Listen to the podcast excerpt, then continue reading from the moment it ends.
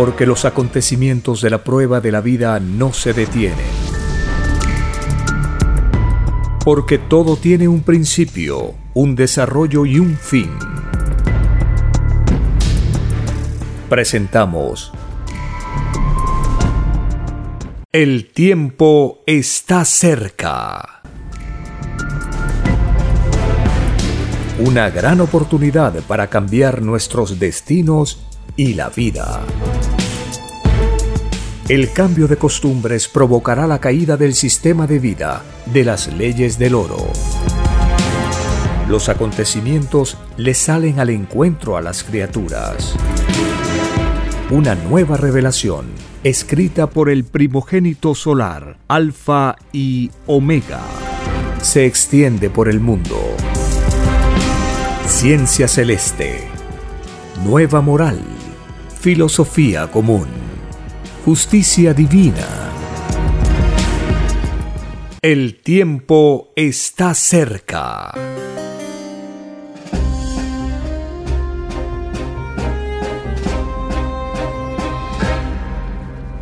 Agradeciendo al Divino Creador de todas las cosas, a la Divina Madre Solar Omega, la mejor amiga, al primogénito solar Cristo, que vino enviado por el Divino Padre a este mundo para anunciar su divina justicia. Gracias a nuestro Divino Creador, estamos leyendo las Sagradas Escrituras y también la doctrina del Cordero de Dios, que es la continuación de la palabra viviente. Desde el principio el Padre Eterno nos habla que estamos en un planeta de prueba. Es decir, todos tenemos la oportunidad de experimentar, de saborear la vida en toda su plenitud. Si se habla de justicia, es porque en el planeta de prueba Nadie tiene asegurado su futuro, su destino, ni siquiera volver a tener la vida humana. Todo depende de cómo nos fue, de cómo nos está yendo en el instante que vivimos.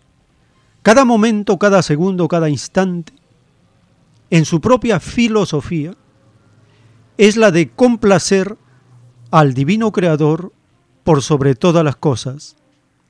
¿Qué significa complacerlo? Tratar que nuestra vida se guíe por los diez mandamientos, porque ellos son la vara, el camino, la medida, la medida de la justicia, la medida de nuestras acciones. Sin ellos, este planeta se habría destruido hace miles de años. Los diez mandamientos son la luz que guía a todo espíritu, a toda comunidad, a todo planeta. Sin ellos nos estaríamos comiendo unos a otros. No existiríamos como civilización. Seríamos un mundo en estado de barbarie. Equivale a decir un mundo infierno, un mundo de las tinieblas. Como es una prueba de vida, hay riesgos los riesgos se presentan en todo momento. Como es una prueba, tenemos que tomar determinaciones y grandes determinaciones. Muchas de ellas tienen riesgos muy altos. Cuando el espíritu, cuando el ser, hombre, mujer, cuando una comunidad asume una determinación de vida, de justicia, de cambio, siempre asume riesgos.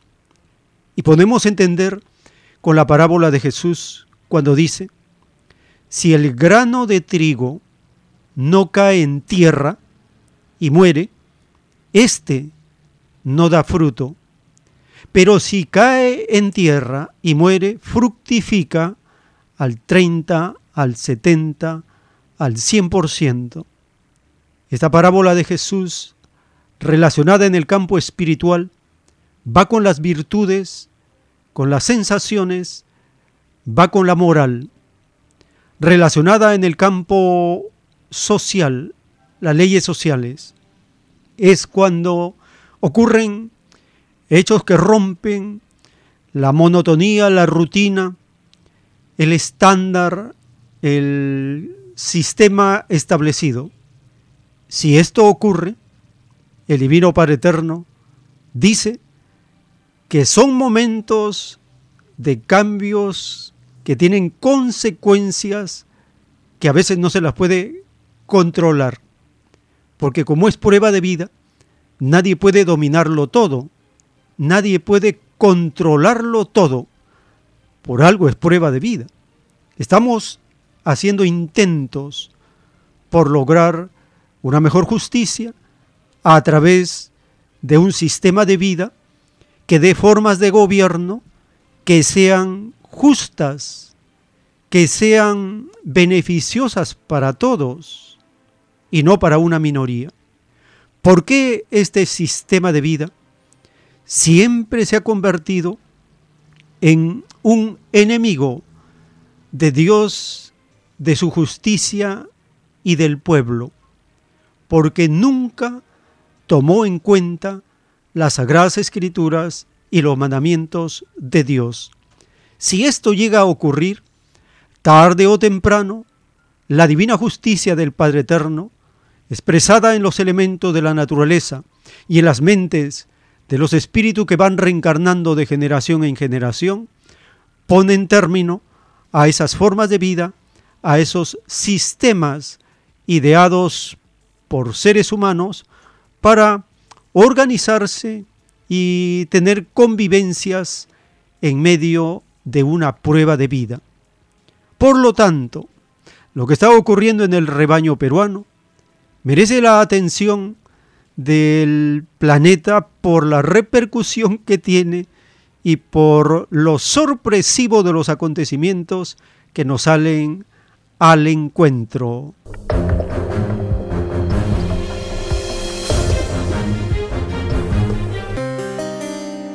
Bienvenidos. Un saludo a las familias con quienes compartimos estas informaciones que tienen como fundamento las Sagradas Escrituras y la Divina Revelación. Allí aprendemos, cuando escuchamos al autor de los rollos del Cordero de Dios, que en la vida todos tenemos un motivo, una causa, un destino, una razón de ser y que esa causa da lugar a un juicio, porque todos hemos pedido como causa la vida. Y por lo tanto el juicio es una consecuencia de los actos que vamos realizando en la vida, porque todo acto contiene intenciones y son las intenciones las que determinan si nos ponemos en el campo de la moral o de la inmoralidad, en el campo de la virtud o en el campo de la contravirtud, los opuestos. Estamos con la izquierda o con la derecha. Defendemos la igualdad o el comunismo o nos complacemos con el capitalismo.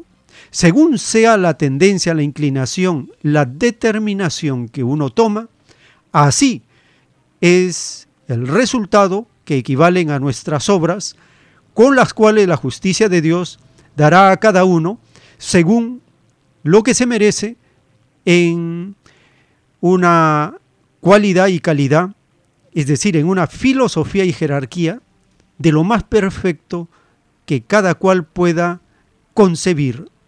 Y cuando escuchamos al autor de los rollos telepáticos, responder las preguntas que le hacen los asistentes en los lugares donde le explicaba, vamos a entender las causas de la vida y el divino juicio de Dios. Iniciamos esta jornada informativa escuchando al autor de los rollos telepáticos del Cordero de Dios hablarnos del juicio y de la vida.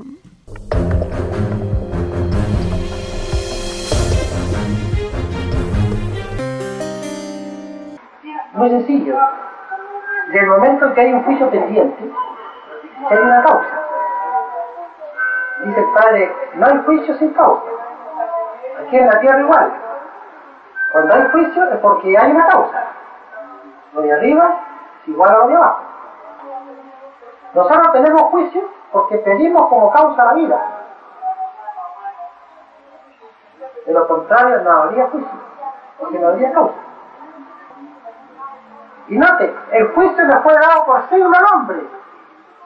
Se viene transmitiendo en la escritura en todos los días por siglo. Y el hombre se cayó en la cuenta y meditó de que si el Creador le dio juicio siglos atrás, es porque el hombre iba a caer, pues. Los hombres ya han dicho, uy, hay un juicio de parte del Creador, nosotros vamos a caer. No se preocuparon de la maravillosa oportunidad de haberle adelantado el juicio. ¿Se imagina usted, hermano, que el Eterno, en vez de adelantar el juicio por siglos, no le dijera nada? Y que en un instante le dijera, juicio. Los pilla todos sorpresa. Muchos dirían, hoy, pero si no avisó, que es malo, no avisó nada, nos pilló así a la mala. ¿Cuántos términos entre el hombre? Y el, juicio se lo viene avisando por siglos, transmitiéndose que algún mayor aviso no puede existir. Esa es la advertencia más grande de la palabra viviente que había Dios. El hombre, dice el Padre, tuvo oportunidad, si hubiese sido más profundo en lo de él, de eliminar el juicio. Tuvo siglos. Si nos puso un juicio por el futuro, es que nosotros vamos a violar su ley y vamos a caer. Vamos a evitar esto. Cambiemos de psicología, hacemos otras leyes, para no tener el juicio. Pero más pudo el egoísmo que la luz. De que tuvieron tiempo, vaya que tuvieron tiempo. El tiempo está cerca. En la divina revelación, el Divino Padre Eterno nos habla del conocimiento con causa de todos nosotros. Dice, con conocimiento de causa se viene a la vida. Todos los conocimientos de causa de todas las individualidades humanas pidieron al Padre tomar la iniciativa en la vida si sus divinas leyes no eran cumplidas por sobre todas las cosas. Ciertamente que fuisteis ciegos para defender lo del Padre, porque nadie le defendió. ¿No visteis por vuestros propios ojos cómo millones de mis hijos se morían de hambre? ¿No visteis ciegos de la justicia que muchos tuvieron demasiado y muchos más tuvieron poco?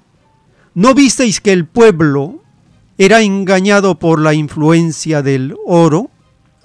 ¿No visteis que erais gobernados por los más hipócritas? Todo lo visteis y nada hicisteis. De verdad os digo que siendo el inmoral sistema de vida capitalista ilegal ante el Padre, todo el que se alzó contra lo que no era del Padre, bienaventurado es en el reino de los cielos, porque luchó por lo que le prometió al Padre, escrito por el primogénito solar, Alfa y Omega.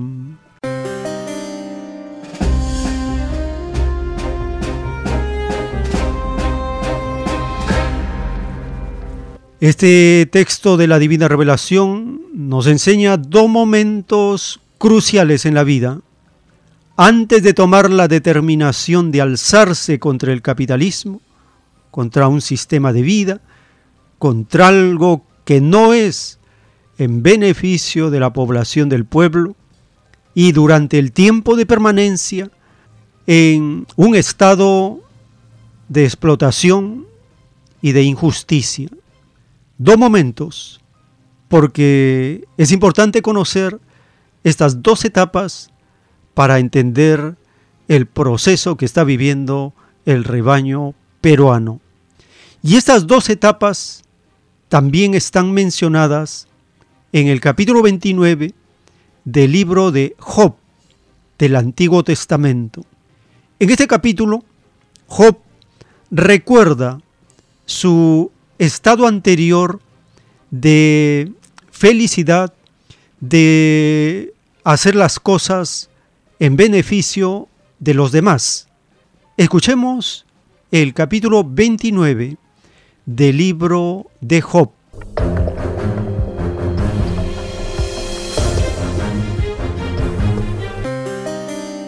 Capítulo 29 Volvió Job a reanudar su discurso y dijo, ¿Quién me volviese como en los meses pasados, como en los días en que Dios me guardaba, cuando hacía resplandecer sobre mi cabeza su lámpara, a cuya luz yo caminaba en la oscuridad? Como fui en los días de mi juventud, cuando el fervor de Dios velaba sobre mi tienda, cuando aún estaba conmigo el Omnipotente y mis hijos alrededor de mí, cuando lavaba yo mis pasos con leche y la piedra me derramaba ríos de aceite, cuando yo salía a la puerta de juicio y en la plaza hacía preparar mi asiento, los jóvenes me veían y se escondían, y los ancianos se levantaban y estaban de pie. Los príncipes detenían sus palabras, ponían la mano sobre su boca. La voz de los principales se apagaba y su lengua se pegaba a su paladar. Los oídos que me oían me llamaban bienaventurado, y los ojos que me veían me daban testimonio, porque yo libraba al pobre que clamaba, y al huérfano que carecía de ayudador. La bendición del que se iba a perder venía sobre mí, y al corazón de la viuda yo daba alegría. Me vestía de justicia y ella me cubría, como mando y diadema era mi rectitud. Yo era ojos al ciego y pies al cojo. A los menesterosos era padre, y de la causa que no entendía me informaba con diligencia y quebrantaba los colmillos del inicuo, y de sus dientes hacía soltar la presa. Decía yo, en mi nido moriré, y como arena multiplicaré mis días. Mi raíz estaba abierta junto a las aguas, y en mis ramas permanecía el rocío. Mi honra se renovaba en mí, y mi arco se fortalecía en mi mano. Me oían y esperaban, y callaban a mi consejo. Tras mi palabra no replicaban, y mi razón destilaba sobre ellos. Me esperaban como a la lluvia y abrían su boca como a la lluvia tardía. Si me reía con ellos, no lo creían, y no abatían la luz de mi rostro. Calificaba yo el camino de ellos, y me sentaba entre ellos como el jefe, y moraba como rey en el ejército, como el que consuela a los que lloran. El tiempo está cerca. En el Salmo 62, hay una explicación de cómo los demonios maquinan contra el bien que se quiere hacer. Dios, el único refugio. Salmos 62. En Dios solamente está callada mi alma. De Él viene mi salvación. Él solamente es mi roca y mi salvación es mi refugio, no resbalaré mucho.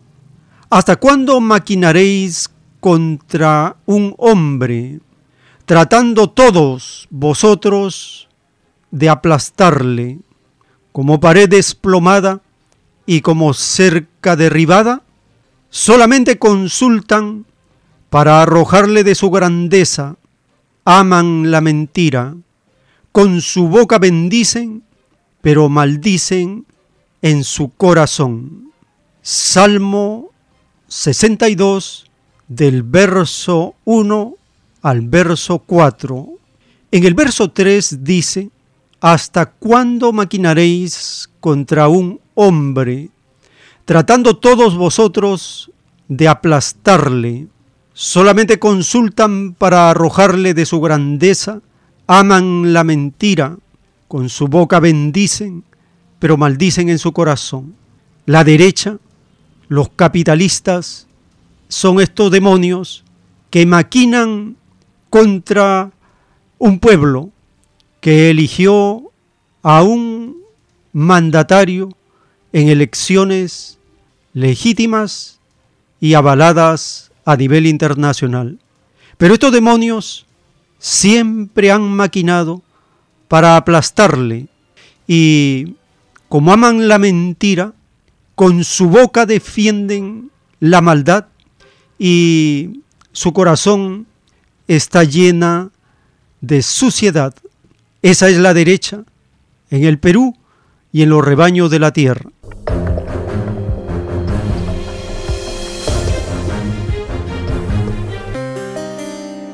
Estamos frente a un golpe dado por el Congreso contra el pueblo que decidió elegir a un mandatario que viene de las zonas rurales del Perú. En este juicio en el que se encuentra el mandatario elegido por la población, se están desencadenando consecuencias imprevistas, como lo iremos conociendo en el desarrollo de esta jornada informativa. Iniciamos compartiendo la información reciente. Allí se confirma que el abogado Ronald Atencio se suma al equipo de abogados que va a ver la causa del mandatario Pedro Castillo.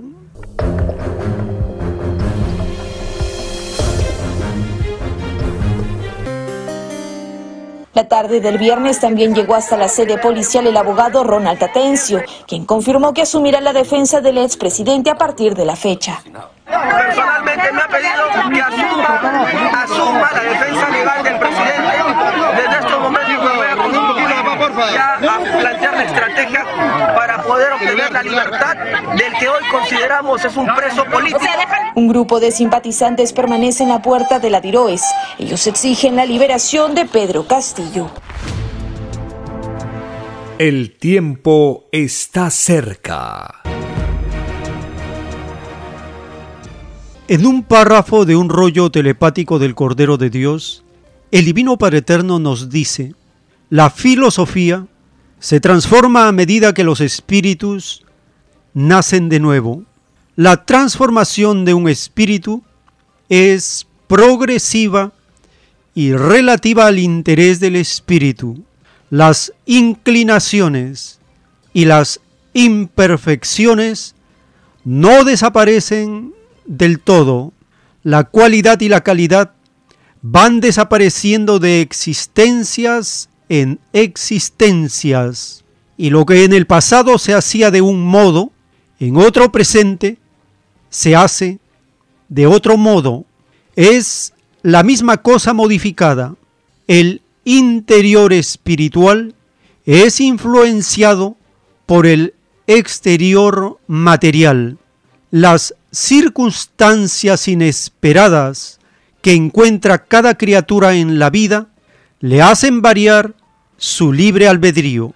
Y es así que vuestros explotadores se amoldan a vosotros y vosotros a ellos, porque de verdad os digo que si diera un poder de destruir vuestro mundo inmoral a uno de sus explotados, estad seguros que éste os haría volar, y estad seguros que sería un condenado en el reino de los cielos, porque con ello atropelló la ley del Padre que dice, no matarás. Así también lo hicieron los que os alimentan con su sistema de vida explotador. Vienen matando en forma pasiva a mi rebaño, les hacen sufrir en el planeta y no los dejan entrar al reino de los cielos. Escrito por el primogénito solar, Alfa y Omega.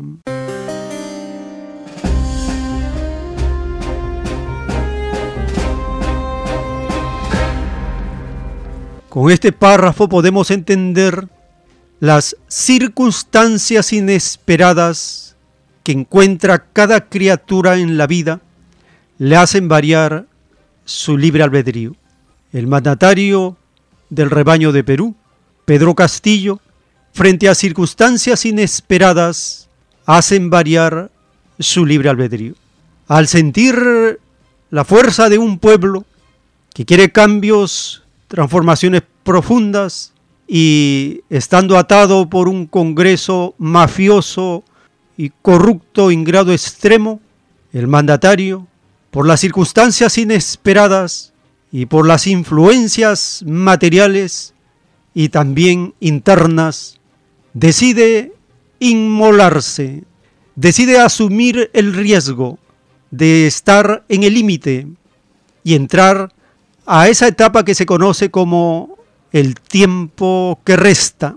Esto es determinación con conocimiento total o intuido de causa que le lleva a asumir el riesgo de inmolarse.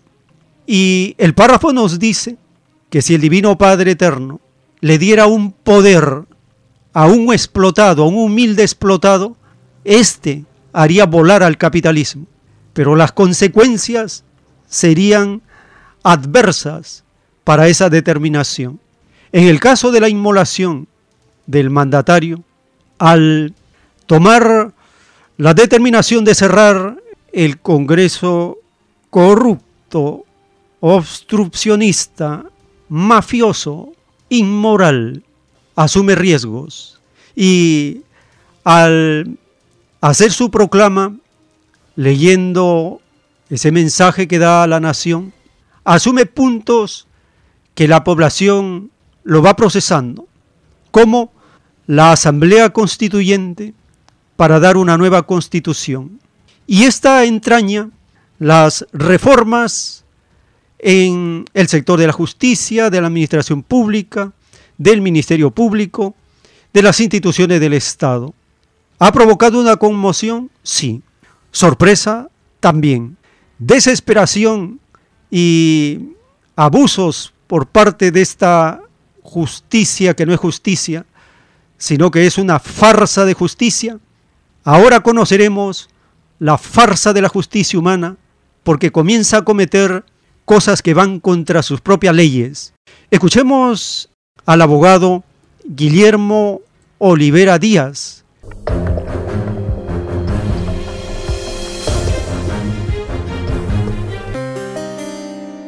Les voy a informar también lo siguiente.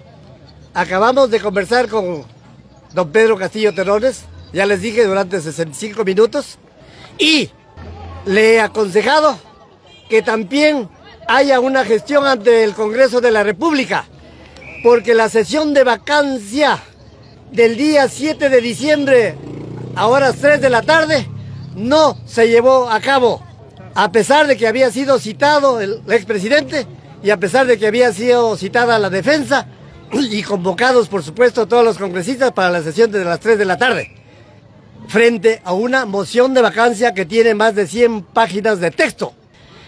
Raramente, ilegalmente, delictivamente, esa sesión de las 3 de la tarde se reprogramó en forma alterada para las 12 del mismo día. Eso es ilegal. Eso es antirreglamentario.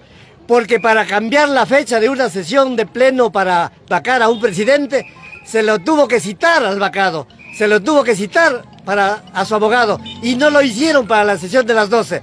Y lo grave es que en esa sesión de las 12 no se ventiló la moción de vacancia a las 3 de la tarde en las 100 páginas. Solo se ventiló el mensaje a la nación. Y el mensaje a la nación debió ser otro texto de moción de vacancia, que no hubo. Por lo tanto, se votó una vacancia, entre comillas, sin moción, entre comillas, sin debate, entre comillas. Sin embargo, se votó. Y se votó y los congresistas que no entienden su rol, que no entienden de estos vericuetos de la legislación, votaron en calidad de 101 votos contra no sé cuántos por la vacancia del señor presidente. Pero, pero, hay la oportunidad, hay la oportunidad. Esa sesión de vacancia de las 3 de la tarde, que no se realizó, y esa sesión de vacancia de las 12 del día, realmente son nulas, no existen, porque nunca se realizó el trámite de una moción de vacancia sobre un mensaje a la nación. No hubo texto, no hubo debate y solo se votó a ciegas. Eso es nulo y cualquier medida cautelar la puede dejar de lado. Además, sobre medida cautelar, les puedo informar que el presidente de Colombia, Gustavo Petro, ya se ha dirigido a la Corte Interamericana de Derechos Humanos pidiendo una medida cautelar que puede ser contra lo resuelto ínitamente por el Congreso de la República. El tiempo está cerca. En los segmentos de una entrevista al abogado Guillermo Olivera Díaz, en este primer segmento, respondiendo a la pregunta de un locutor de una emisora de derecha, él sostiene que están acusándolo por el delito de rebelión. El abogado Guillermo Olivera desbarata esa imputación. Escuchemos este primer segmento para desenmascarar la farsa de justicia humana.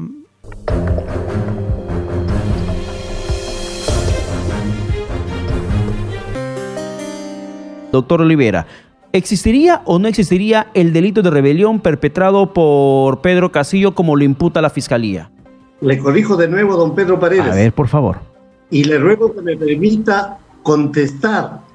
El delito de rebelión tiene elementos objetivos, es decir, elementos materiales, elementos que deben ser realizados por la conducta del imputado de, como autor o como instigador en algún caso.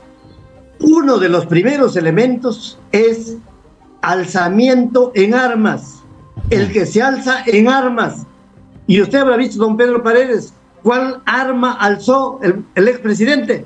¿Sabe cómo se llama esa arma que alzó? Un mensaje a la nación que lo leyó tembloroso, medio, medio oído, y que él nunca lo escribió. Y, ese alzamiento en armas que él no lo hizo porque solo leyó lo que usted ha escuchado que leyó, sí. tiene que ser, tiene que ser para cambiar la forma de gobierno. Y como es un alzamiento en armas, los que se dediquen a escribir armas, porque él es el jefe supremo de las Fuerzas Armadas y también de la policía, tienen que haber hecho algo para cambiar el modo de gobierno que existe en el Perú y que se hayan alzado en armas. Pero un presidente al Comando Conjunto de las Fuerzas Armadas y al jefe máximo de la Policía Nacional no les ordena por televisión, aunque sea presidente de la República. acabo de conversar con don Pedro, largo y tendido, muy ampliamente, por tercera vez lo veo en mi vida, y yo le he preguntado si él ha dictado alguna directiva a estos institutos armados y policiales, me dice ninguna. Ya. ¿Usted sabe de algún ministro que ha dictado alguna resolución ministerial? Ninguna. ¿Usted como presidente ha dictado alguna resolución suprema respecto a este cambio de gobierno para, para que se alcen armas? Tampoco. ¿Algún decreto supremo? Nada. Por lo tanto, no hay ninguna vinculación entre lo que leyó el presidente y los institutos armados para que se alcen en armas a nombre de él o por él o u, ordenados por él. Así que mal se hace cuando en la prensa, incluido a usted, don Pedro Paredes, se habla del delito de rebelión con el respeto que se merece se lo digo. Y además, si usted menciona que la prensa desayuna, almuerza, cena el tema de rebelión, es porque es la imputación que el Ministerio Público le está asignando lo que había perpetrado Pedro Castillo el momento que disuelve el Congreso. Y es sobre eso que gira el debate legal en estos momentos y por eso queríamos escuchar su opinión. Incluso yo le planteo la pregunta, el por qué no existiría el tema de rebelión. Y usted nos está explicando. El tiempo está cerca.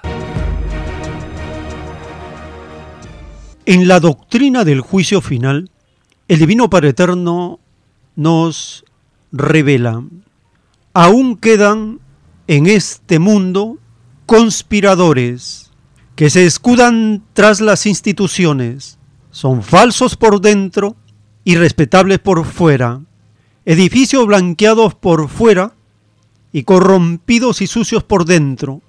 Esta es la realidad que existe en los llamados congresos o parlamentos. Reina la hipocresía, una hipocresía que no conocen mis humildes, mas corren el riesgo de contagiarse.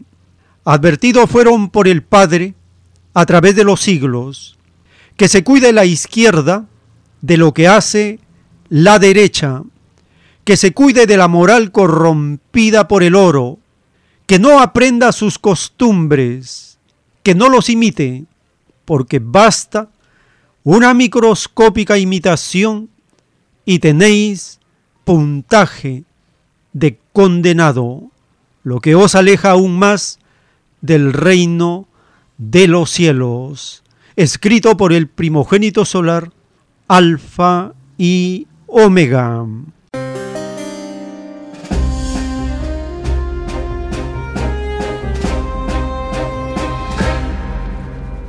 Estos conspiradores del Congreso que conspiran contra el mismo pueblo, ahora están en tela de juicio, porque toda la población los está observando y rechazando, repudiando. Se acusa también al mandatario Pedro Castillo de conspiración, pero de acuerdo a las leyes establecidas en los argumentos del abogado Guillermo Olivera Díaz, no existe tampoco delito de conspiración imputada al mandatario Pedro Castillo.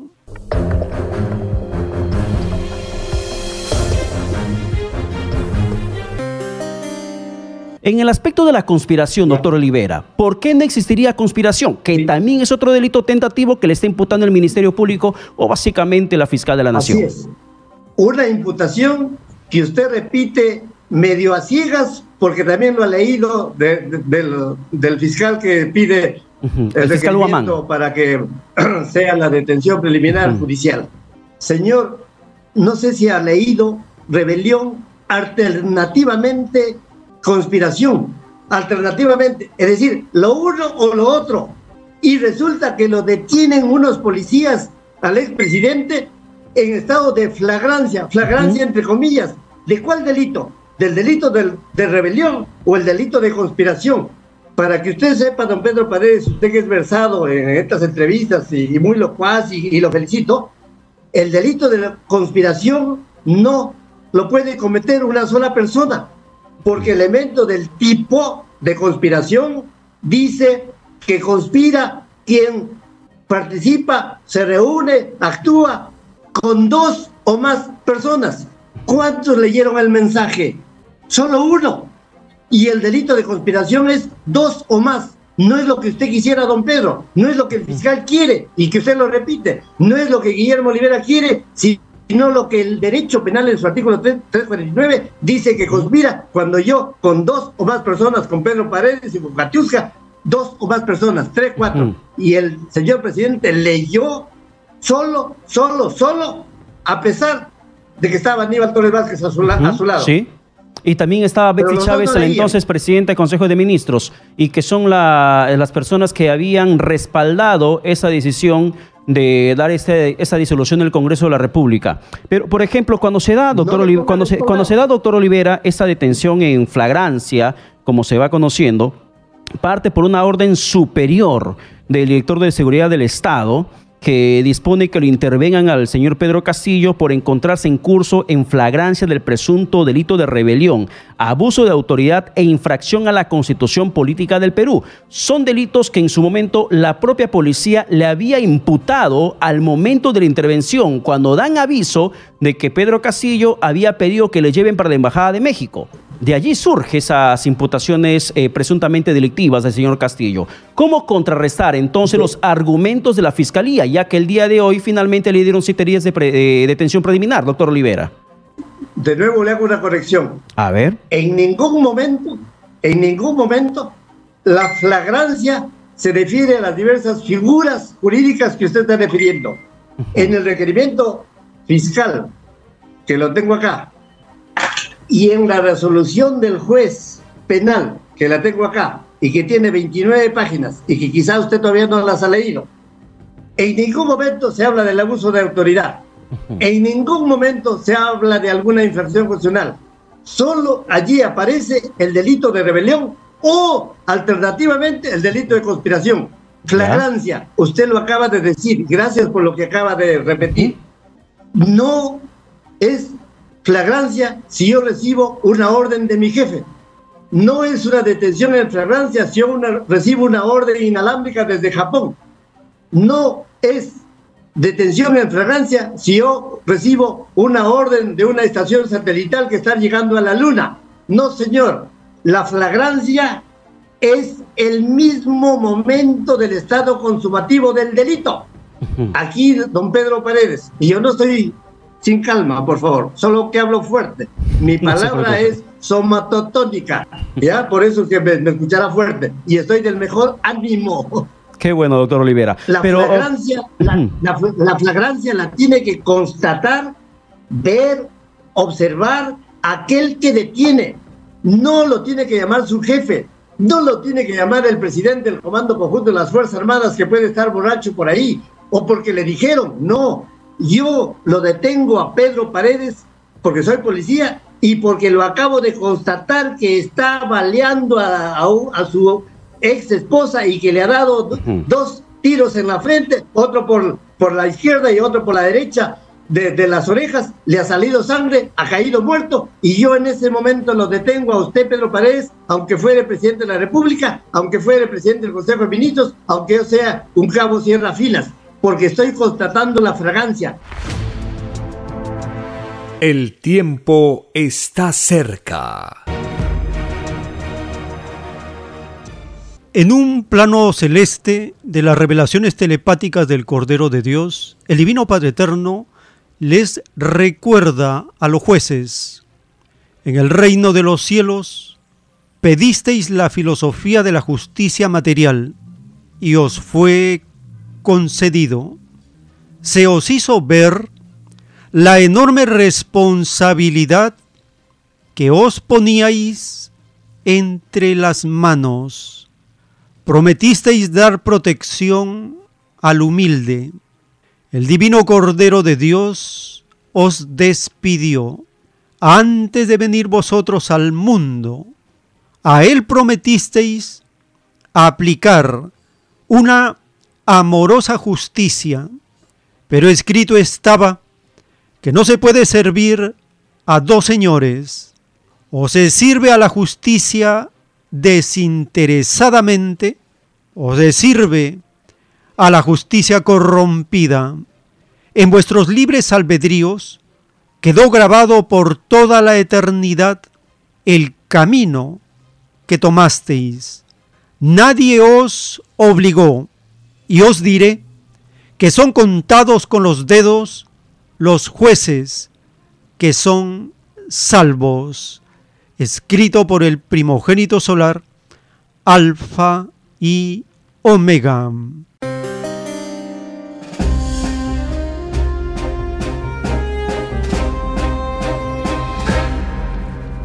La gran responsabilidad que ponen entre sus manos los que pidieron la filosofía de la justicia material. Ahora veremos cómo la justicia corrompida atropella sus mismas leyes. O es que no saben las normas, las leyes de la, de la flagrancia. Escuchemos el siguiente segmento de esta entrevista. El locutor, siempre fuera de lugar, el abogado Guillermo Olivera, le corrige término por término y le demuestra que esta detención al mandatario Pedro Castillo es ilegal, arbitraria y delictiva.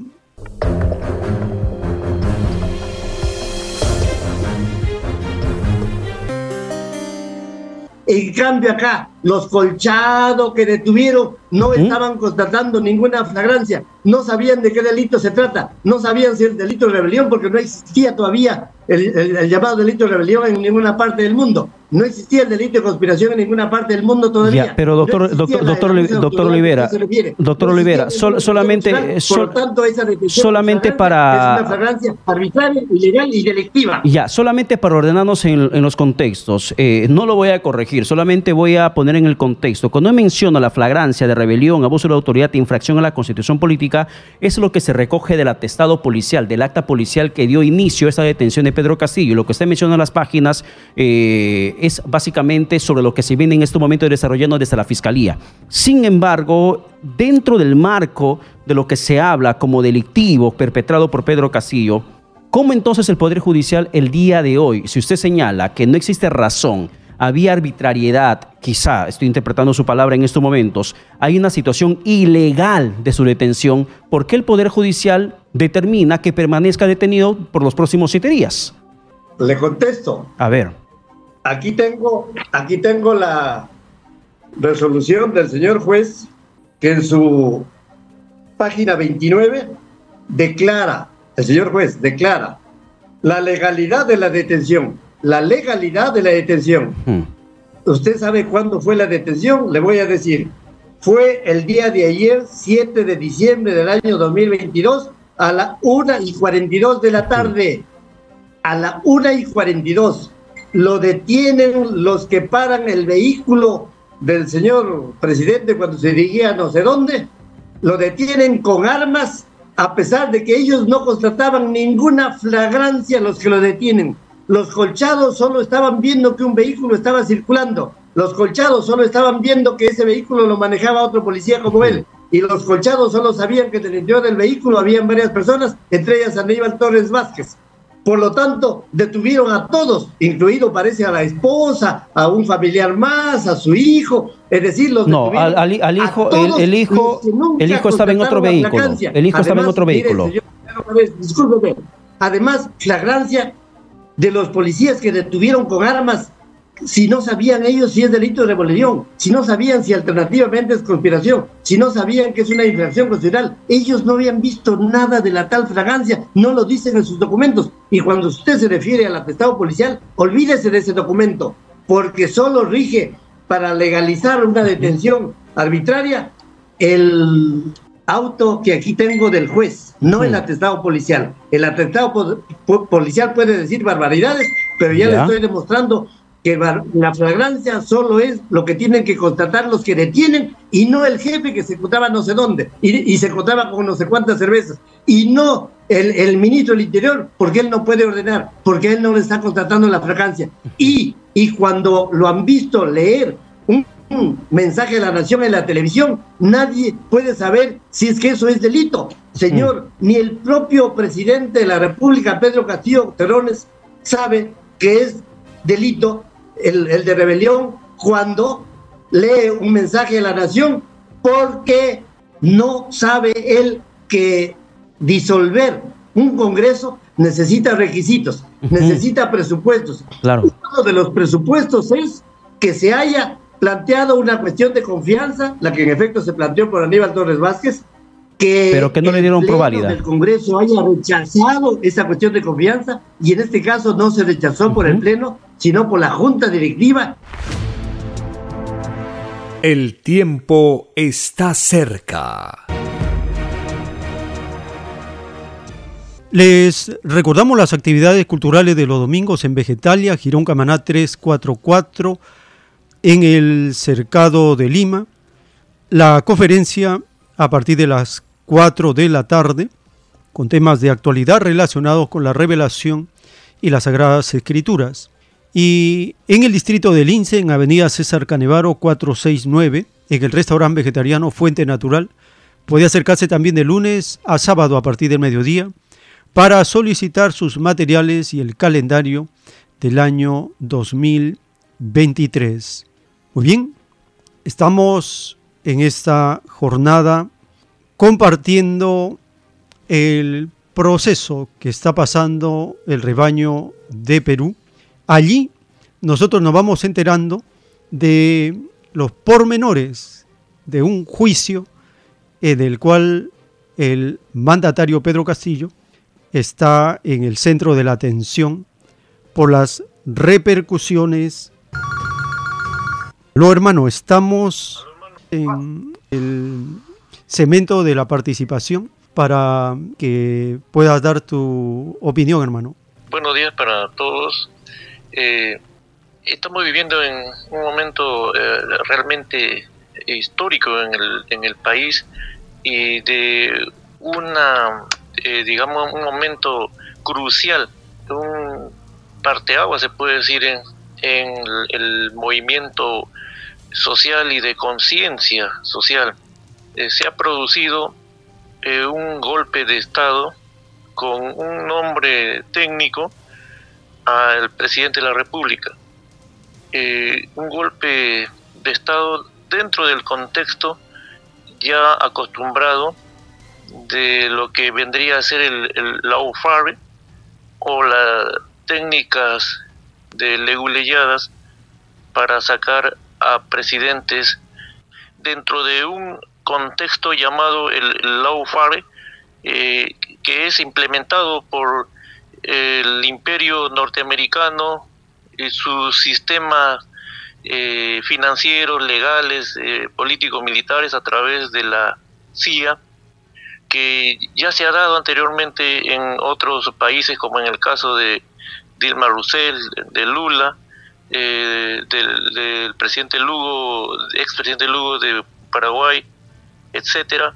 Y en este caso viene aplicado acá al Perú para eh, destituir al presidente eh, Pedro Castillo porque eh, le es incómodo para los sectores oligárquicos y ellos necesitan cambiar a estos presidentes y poner a presidentes que son obedientes a su sistema de saqueo. Y esto también influenciado por una mafia congresal y que está llevado a cabo por, por el gran empresariado y sus eh, alatres, sus ayayeros, que son eh, del apro fujimentacinismo y sectores de derecha. Y esto es, un, es una, eh, una mafia, una corrupción inaceptable que el pueblo ya se ha dado cuenta mucho más en provincias que está exigiendo un cambio eh, total de esta, de, esta política eh, neoliberal porque que amarra prácticamente a, digamos a, los eh, grupos a, digamos a los sectores de, de poder por lo tanto aquí lo que el pueblo está exigiendo es un cambio de la política neoliberal, un cambio de la política de dependencia colonial que tenemos aquí en el Perú. No solamente se está exigiendo que repongan al presidente y que cierren ese Congreso que es eh, un antro mm, de lobbies y que es tan perjudicial para nuestro país, entiéndase que no es solamente eso. En el Perú profundo y los más pobres del país, lo que está exigiendo es que se cambie esta política neoliberal implantada desde el gobierno de, de Fujimori y su constitución pendepatria. Entonces, si quienes están creyendo que solamente es porque se regrese al presidente Castillo, están muy equivocados. Esto no va a parar hasta que no se cambie esta política neoliberal está respaldada por esa constitución de 1993. Lo que, lo que tiene que entenderse es que aquí ya no tiene que haber solamente un cambio eh, o un parche, como algunos podrían pensar. esto no va a parar hasta que no se eh, desconozca esta constitución neoliberal. Pero para esto el pueblo ha tenido que aprender con los golpes que ha habido tratando de engañarle, porque se le ha dicho que solamente tienes que ir a elecciones para votar a un nuevo inquilino de el Palacio de Gobierno. Pero esta vez ya no está ocurriendo así. Las cosas se le están desbordando al sistema. Estamos viviendo en un momento eh, realmente histórico en el, en el país. Eh, eh, bien, hermano. Bien, hermano, te agradecemos por haber compartido estos datos que estás recogiendo en el quehacer cotidiano. Y vamos a entrar a un breve segmento de participación. Teléfonos en cabina 471-1898, 681-1152. Tenemos una comunicación. Aló, su nombre, ¿de dónde se comunica? Hermano, de acá de San Juan de Urigancho. Adelante, hermano, le escuchamos. Muy indignado, hermano, por lo que ha sucedido. Lo que pasa es esta, la realidad. Anteriormente enviaron a un canciller a la OEA. Él ha sido el que ha tratado todas estas cosas. Posteriormente lo eligen al canciller César Landa, pero ya todo estaba arreglado. Los que han venido de la OEA son los que han hecho la trampa, en coordinación con las Fuerzas Armadas. Gracias, hermano. Gracias, hermano, por su participación. Tenemos otra comunicación. Estamos recibiendo su llamada. Saló, su nombre, ¿de dónde se comunica? hermano. Rosel de Surco. Adelante, hermano, lo escuchamos. Para decir que lamentablemente muchos de los le estamos uh, salvando. Ah, hermano, por favor, ¿puede bajar el volumen de su radio para que no haya eco? Si no, no se le va a escuchar. Por favor, baje el volumen de su radio para escucharle nítidamente. Adelante, hermano. Eh, decía que lamentablemente muchos de los peruanos estamos uh, exculpando al señor Castillo de todo lo que ha sucedido. Debemos entender que lamentablemente el señor Castillo nos engañó desde un momento porque ninguno de sus promesas ha cumplido. No se ha bajado el sueldo, no ha hecho la reforma del Estado que debía hacer en, el poco tiempo que tuvo, no ha hecho ni siquiera una reforma a la currícula educativa del país, que necesitaba bastante. O sea, no, no ha transformado en absoluto nada y todos los indicios que nos, nos ha mostrado simplemente ha sido actos de corrupción, que justamente tenía todas esas datas para acusarlo tal como conocemos. El, lo que contó el señor uh, Marrufo últimamente catastrófico. Cuatro millones de soles por, por, parte de una empresaria destinada al señor Castillo y no sé a otras personas más. Son cosas que sucedieron en el caso de, de los otros corruptos de Alan García Pérez, de Toledo, etcétera, de todos los corruptos de Montesinos, Fujimori.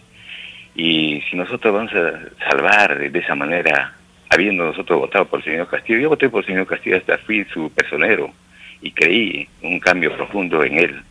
Pero si desde que vimos que el señor, el señor Castillo entra a Casa Zarratea, cambiando el sombrero por el gorro, ya, pues señor, ya podemos imaginar para qué. Yo un llamado a nuestros hermanos de interior, que es inútil seguir pensando, eh, salvando al señor, al señor Castillo. El señor Castillo nos engañó, nos decepcionó, nos traicionó una vez más.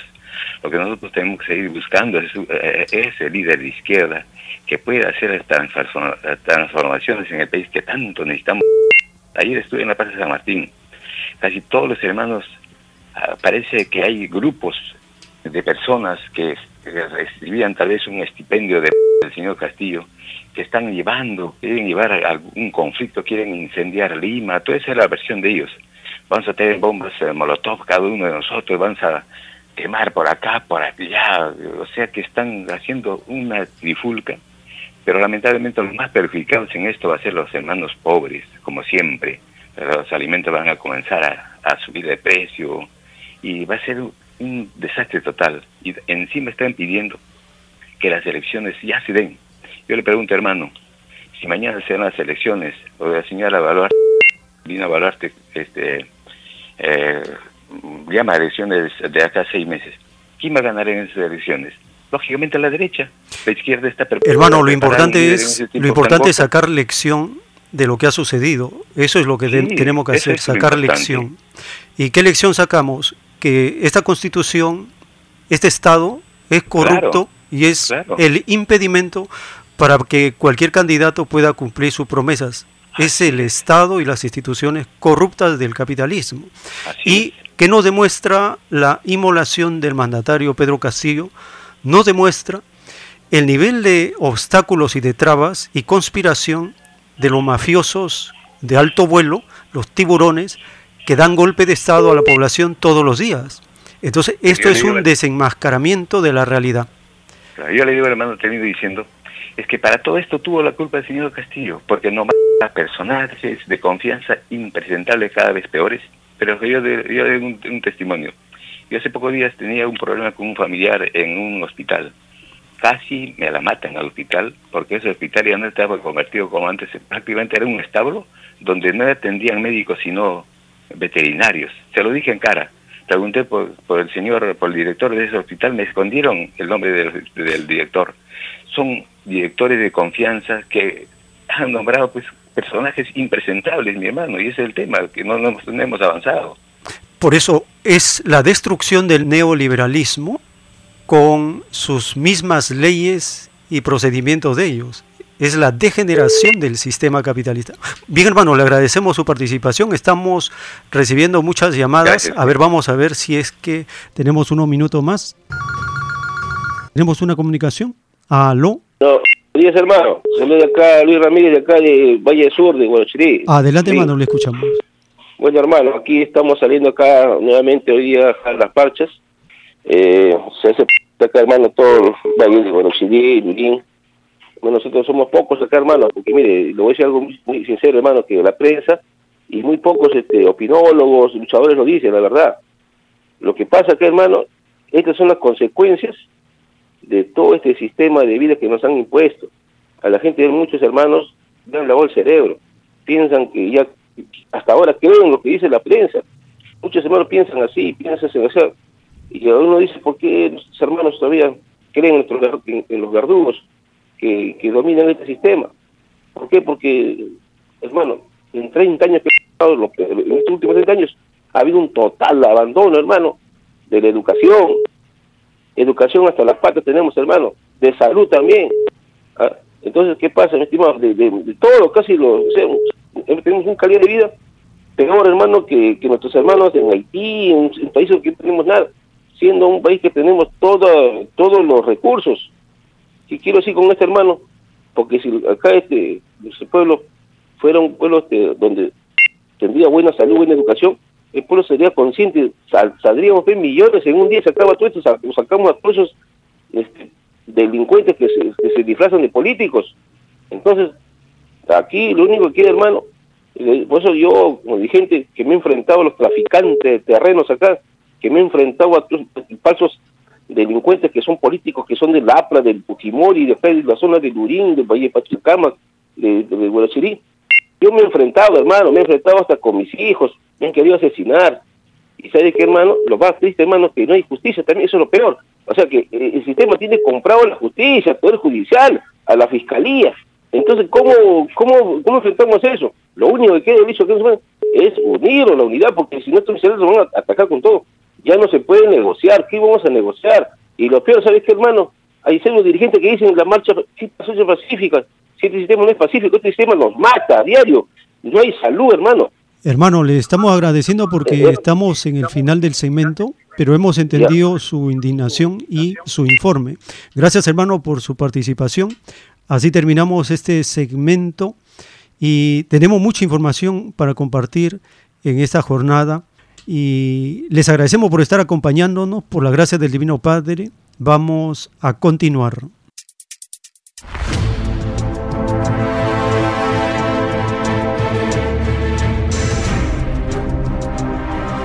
El tiempo está cerca.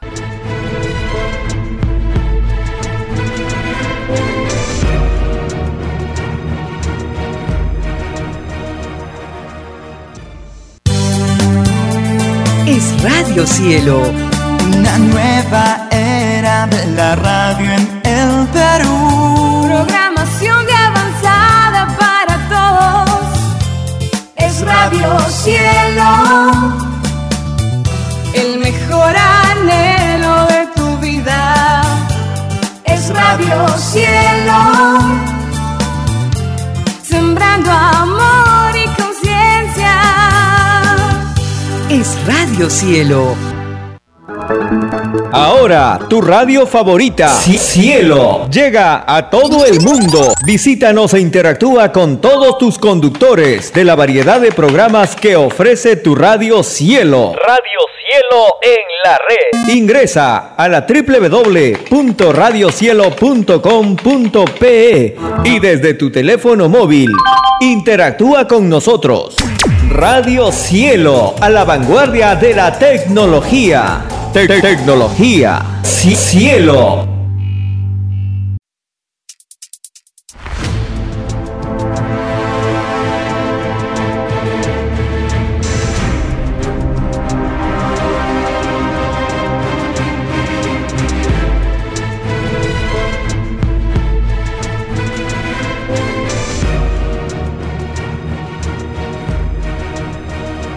Porque los acontecimientos de la prueba de la vida no se detienen.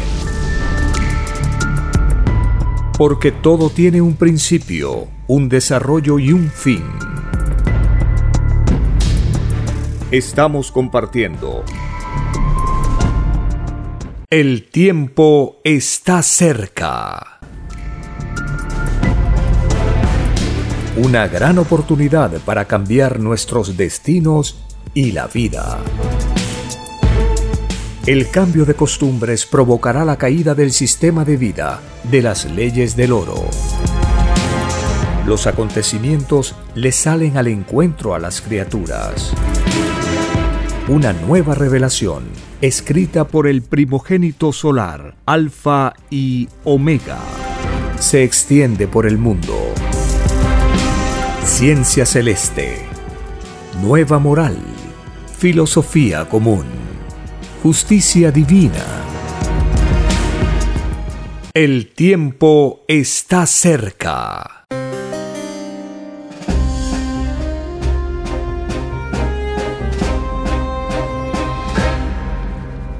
Gracias al Divino Creador de todas las cosas, a la Divina Madre Solar Omega, la mejor amiga, al primogénito solar Cristo, por la revelación que el Padre Eterno le da para traer a la tierra y así avanzar en la comprensión de la prueba de la vida, sus leyes, sus consecuencias, sus responsabilidades.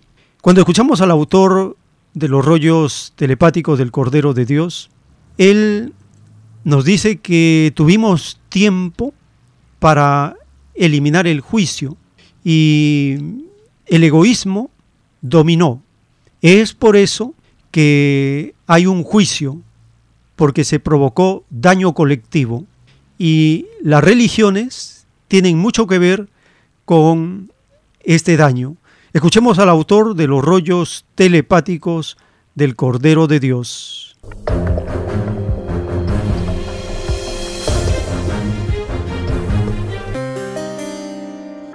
Dice el Padre, tuvo oportunidad, hubiese sido más profundo en lo de él, de eliminar el juicio. Tuvo siglos. Si nos puso un juicio para el futuro, es que nosotros vamos a violar su ley y vamos a caer. Vamos a evitar esto. Cambiemos de psicología, saquemos las leyes para no tener el juicio. Pero más pudo el egoísmo y la luz. De que tuvieron tiempo, vaya que tuvieron tiempo. Este, hasta ahora yo le venía escuchando de que cada ejemplo que nos pone de equivocación de la religión siempre lo mete los sacerdotes de la iglesia cristiana, ¿no? Sí. Eh, ¿Por qué? Eh, ¿Hay algo personal contra ellos? ¿O No. es que las otras religiones están de acuerdo a lo que debe ser? No, aquí no hay nada personal. Hay una cosa muy sencilla. La iglesia católica, como psicología religiosa, es la más antigua. Entonces el padre, como es la más antigua, la primera que lanzó la primera piedra de división, la pone primero en el religión. Las demás también tienen influencia religiosa, pero son más recientes, son últimas. Cuando falló la, iglesia católica, a través del tiempo, empezaron a salir las otras divisiones, las otras iglesias, divisiones. Entonces la católica La primera, la antigüedad. Eh, perdón, es decir, la primera de acuerdo al Nuevo Testamento, ¿no? Sí, pero... Porque anteriormente creo que tenían las sinagogas y otras cosas, Sí, ¿no? se fue complementando, pero es la antigua. Claro, y es lógico y tiene que servir como ejemplo para...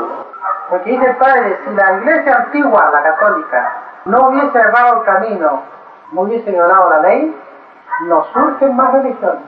Eh, ¿cuál es el Las religiones surgieron como un desengaño mental de la criatura. Primera, saquemos a cosas, equivocada. Mira, el Evangelio dice así, mira lo que hace. El tiempo está cerca. En la doctrina del juicio final, el Divino Padre Eterno nos anuncia lo que viene. He aquí el fin del materialismo, porque un nuevo mundo nace del que se va. He aquí el fin de las injusticias y sufrimientos salidos de un sistema de vida creado por hombres, criaturas soberbias que haciendo uso de sus libres albedríos inventaron un inmoral sistema de vida cuyo Dios fue el oro. ¿Por qué no inventaron otro sistema? Es lo que se preguntarán las criaturas del futuro. He aquí que un grupo de poco evolucionados condenó a todo un mundo a no entrar al reino de los cielos. He aquí a los causantes de vuestro llorar y crujir de dientes. He aquí la ley de vuestras obras, porque obrasteis en la vida por influencia emanada de ellos, de ellos, los llamados capitalistas, que impusieron un sistema de vida por la fuerza, escrito por el primogénito solar, Alfa y Omega.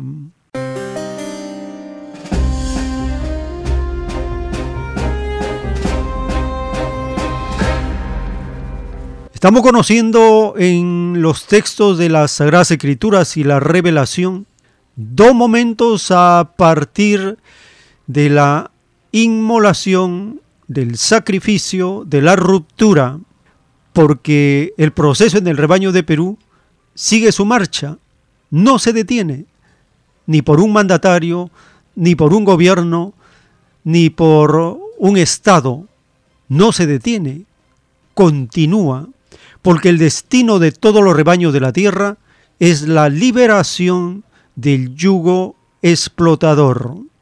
Escuchemos el capítulo 30 del libro de Job en el Antiguo Testamento. Aquí este espíritu avanzado, él habla de su situación actual, porque en el anterior capítulo él ha mencionado un estado de bien colectivo donde él participaba. Ahora vive otro periodo adverso al anterior.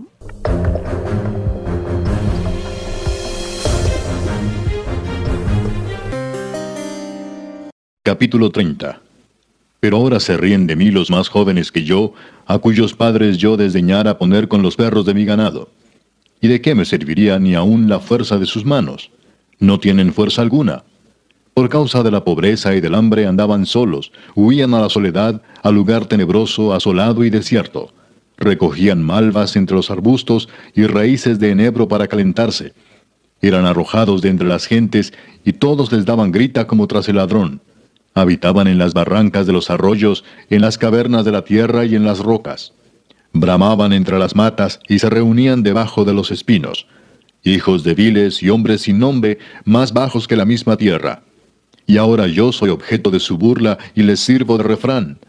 Me abominan, se alejan de mí, y aun de mi rostro no detuvieron su saliva. Porque Dios desató su cuerda y me afligió, por eso se desenfrenaron delante de mi rostro. A la mano derecha se levantó el populacho, empujaron mis pies y prepararon contra mí caminos de perdición. Mi senda desbarataron, se aprovecharon de mi quebrantamiento y contra ellos no hubo ayudador.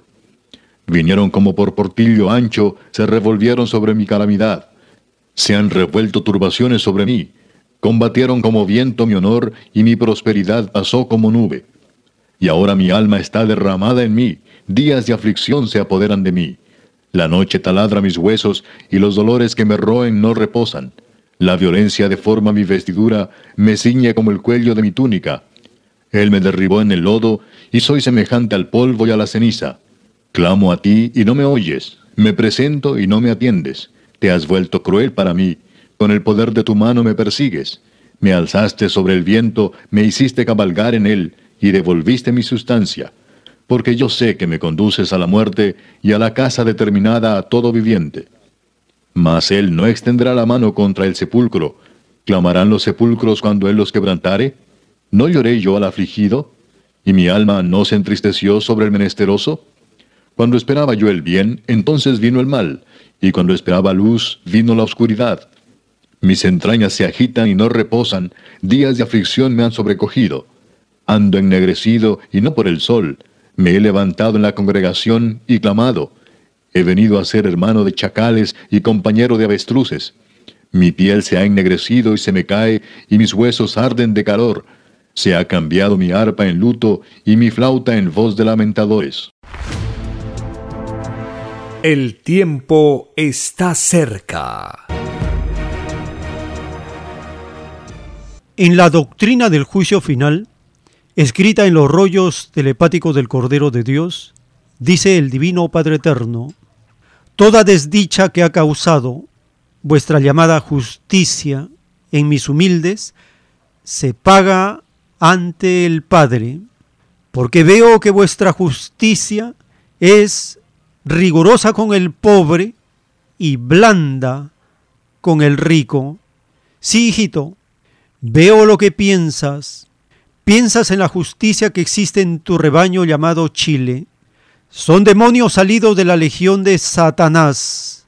La filosofía de estos llamados jueces es dividir al pueblo, porque tienen en sus mentes a dos señores, dos pensares, dos actitudes, una justicia para el pobre y una justicia para el rico. No tienen una misma actitud para todos, se dividen ellos mismos. Así también serán divididos ellos entre las tinieblas y la luz. Ningún llamado juez de tu rebaño entrará al reino de los cielos, ni ninguno del mundo. La justicia terrestre es producto de un sistema de vida desconocido en el reino, porque la explotación a las criaturas no se conoce en el reino de los cielos, y la justicia terrenal tampoco se conoce, y no se conoce ninguna violación a los mandatos del Padre, escrito por el primogénito solar, Alfa y Omega.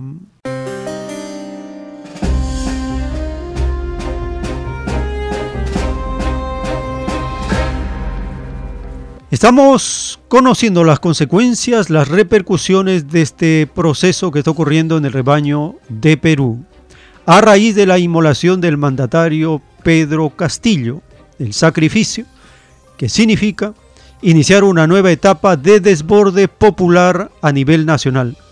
Porque la mafia económica del Perú, a través de sus instituciones y este Estado corrupto, viene conteniendo las aspiraciones del bien común de la mayoría de los trabajadores. El Padre Eterno dice que la falsa justicia de la tierra es rigurosa con el pobre y blanda con el rico que tienen dos pensares, dos actitudes, una justicia para el pobre y una justicia para el rico. No tienen una misma actitud para todos. En el segmento final de la entrevista, al abogado Guillermo Olivera Díaz, en una emisora derechista, el locutor quiere argumentar la legalidad de la detención al mandatario, pero el abogado desenmascara y desbarata esa extraña y dudosa legalidad de la detención al mandatario Pedro Castillo.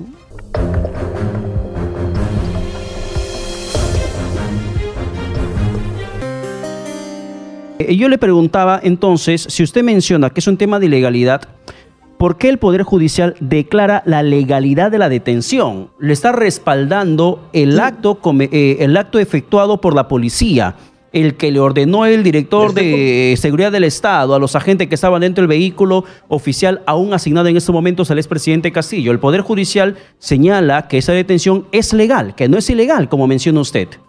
Le estoy por contestar y usted pues me interrumpe. Que se fue por otros escenarios. Está declarando legal una detención ilegal. Está declarando el juez legal una detención arbitraria. Está declarando el juez legal una detención delictiva. Ya. Delictiva.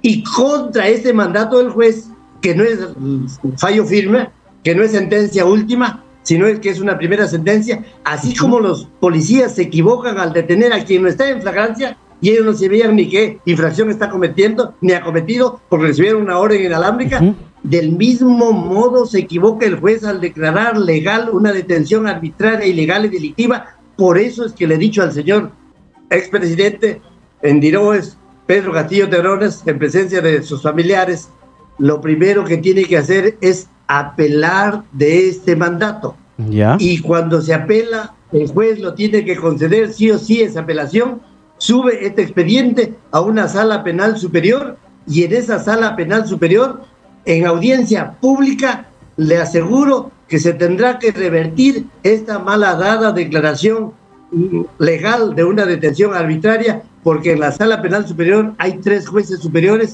hay un fiscal superior que tendrá que estar en audiencia pública, hay un procurador público que también que está, que tendrá que estar en audiencia pública, y le he recomendado al señor expresidente que también asista a la audiencia pública de esa sala penal superior y haga uso de la palabra, y no como el día de hoy, que no hizo ningún uso de la palabra, porque el señor expresidente sabe más de hechos que Pedro Paredes y que Guillermo, Olivera Díaz juntos, porque él estuvo en el momento de detención. Él sabe el, el tema de la fragancia, él sabe cómo lo intervinieron los policías, que no tenían ningún derecho a detener, porque no había ningún estado de flagrancia, porque los mismos policías no saben si es rebelión, no saben si es conspiración, no saben si es infracción constitucional y no saben si es abuso de autoridad.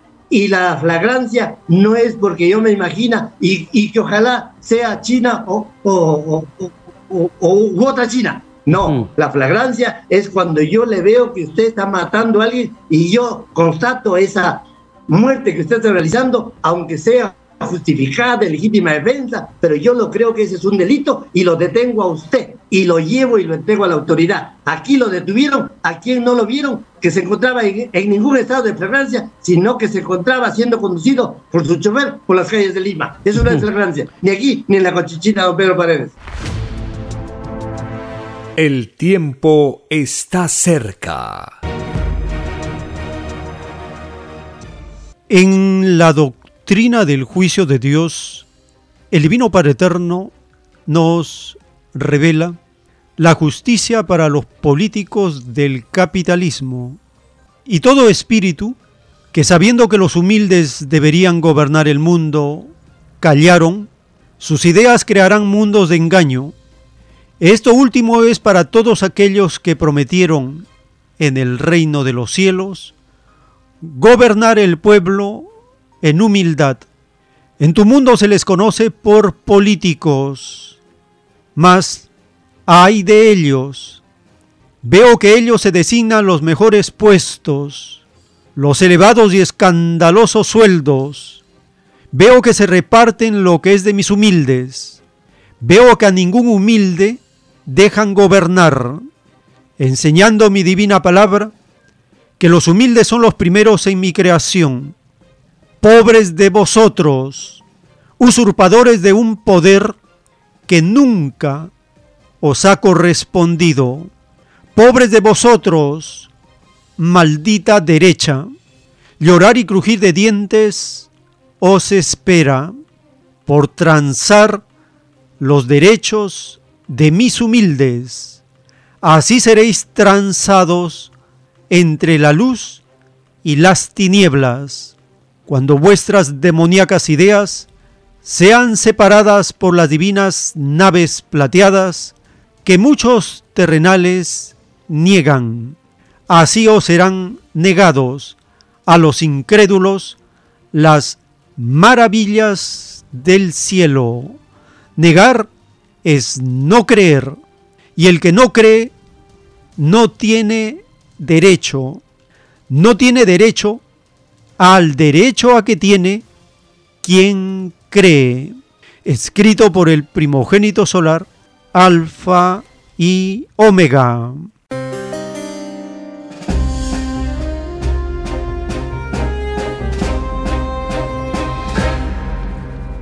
La mafia económica del Perú y la mafia derechista del Congreso están felices, radiantes, creen que han triunfado, se ilusionan momentáneamente.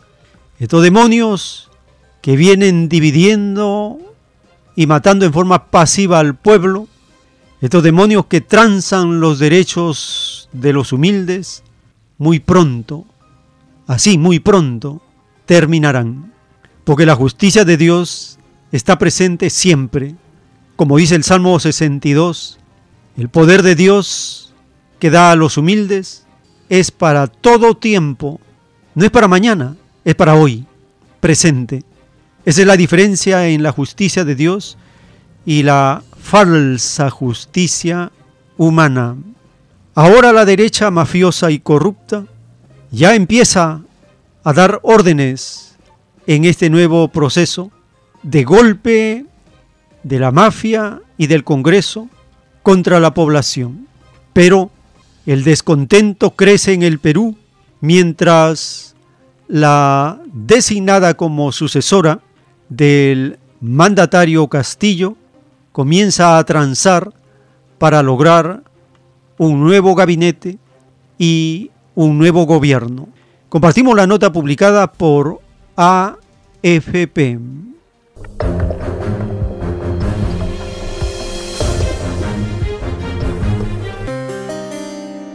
El descontento crece en las calles de Perú. Seguidores de Pedro Castillo, el mandatario destituido por el Congreso acusado de un intento de golpe de Estado, pedían el viernes su liberación. El expresidente está detenido en una base policial de Lima. Además, piden la convocatoria a elecciones. Las manifestaciones aumentan y ponen en duda si la presidenta Dina Boluarte, quien asumió el cargo por sucesión, podrá concluir su mandato en 2026, como ella lo anunció al ser juramentada por el Congreso el miércoles. Decenas de manifestantes bloqueaban el viernes por segundo día consecutivo diferentes tramos de la carretera panamericana sur en demanda de elecciones generales y el cierre del Congreso. Boluarte, que asistió el viernes a una ceremonia del ejército peruano, afirmó que si hay que llamar a elecciones anticipadas lo hará, pero pidió calma a la población. Dejemos atrás los capítulos de confrontación, de dimes y diretes que nada bien le hicieron al país, que reclamaba consensos, los infaustos hechos que quisieron quebrar la democracia. Aseguró además que el sábado tendrá formado su gabinete Castillo intentó disolver el legislativo y gobernar por decreto, pero sus órdenes fueron ignoradas por las Fuerzas Armadas y el Congreso. La Fiscalía lo acusa de rebelión. Castillo fue detenido cuando se dirigía a la Embajada de México a solicitar asilo político.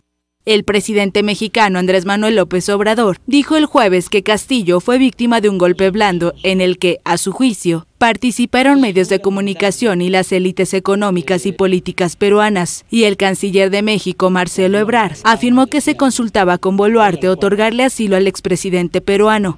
Pero la Cancillería peruana calificó el viernes de injerencistas las opiniones del presidente mexicano y su canciller. El tiempo está cerca. En la doctrina del juicio final, en el libro Lo que vendrá, están los títulos de los rollos telepáticos de la ciencia celeste, dictados por el Divino Padre Eterno, el título 2216. En la prueba de la vida, unos lucharon de una manera y otros de otra manera, la variedad de la lucha por la vida fue infinita. A cada uno se le tomará en cuenta la dificultad vencida segundo por segundo.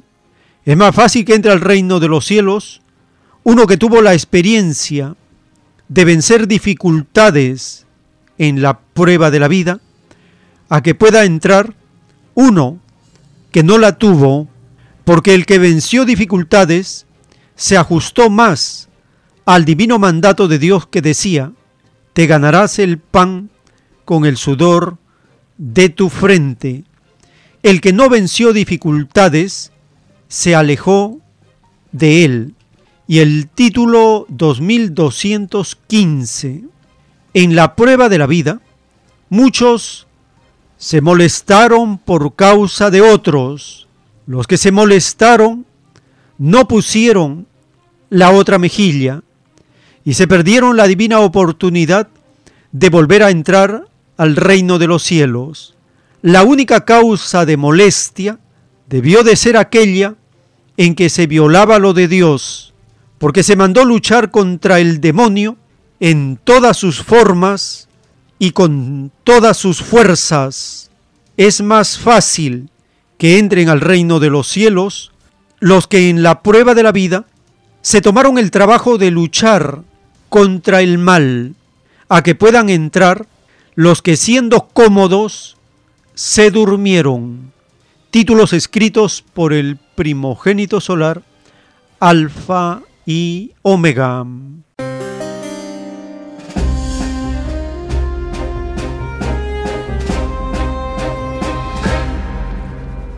La prensa internacional está siguiendo con atención el proceso que vive el rebaño peruano.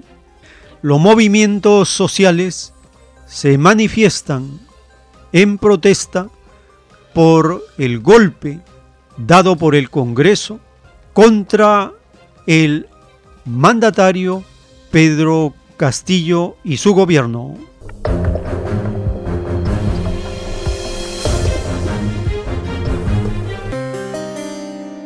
en sus detalles. Los movimientos sociales de Perú se movilizan para exigir grupos de elecciones en medio de la crisis política generada por la salida del expresidente Pedro Castillo. Por eso, desde Lima, nuestro colaborador Jaime Herrera nos da mayor información. Muchas gracias por el pase. En efecto, nos encontramos en este momento en la avenida Bancay, a tan solo unas cuadras del Congreso de la República, hasta donde ha llegado una manifestación bastante masiva de pobladores llegados de distintas partes del país quienes están rechazando que en este momento no se dé libertad todavía al presidente Pedro Castillo Terrones. Ellos lo que también están pidiendo es que eh, se declare eh, también el cierre del Congreso y que se convoque a nuevas elecciones. En esta manifestación ha llegado un grupo de personas que eh, en un principio protestaron frente al Congreso de la República, sin embargo un cerco policial les impidió llegar hasta el Palacio Legislativo y lo que luego están haciendo es retornando para dividirse en distintas vías de comunicación principales de la capital peruana para de este modo hacer sentir su voz de protesta.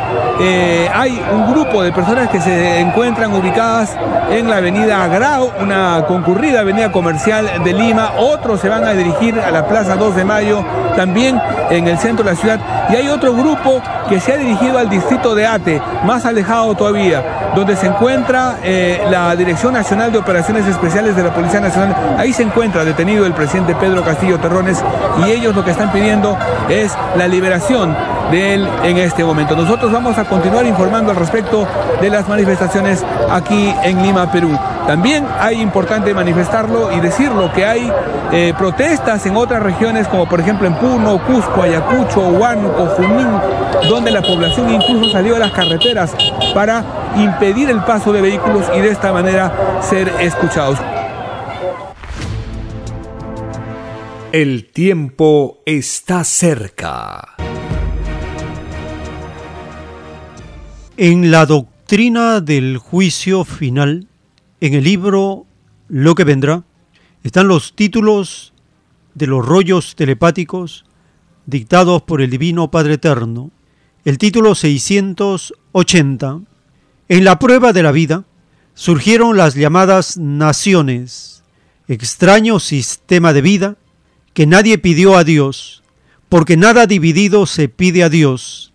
En muchas naciones surgió el extraño golpe militar, una extraña forma de atropello al libre albedrío de muchos. En cada nación en donde hubieron golpes, el Hijo de Dios ordenará aislamiento en medio de sismos y de llorar y crujir de dientes. Por culpa de los llamados golpes militares, es que todos tendrán que sufrir el enojo del Padre Jehová. Todo atropello al libre albedrío, por pequeño que sea, siempre provoca la ira de Dios. Y el título 1737, todos los que participaron en los llamados golpes de Estado no entrarán al reino de los cielos. Es más fácil que entren al reino los que eligieron gobierno por elecciones libres, a otros que usaron la fuerza, el engaño, el asesinato y la destrucción. Escrito por el primogénito solar, Alfa y Omega.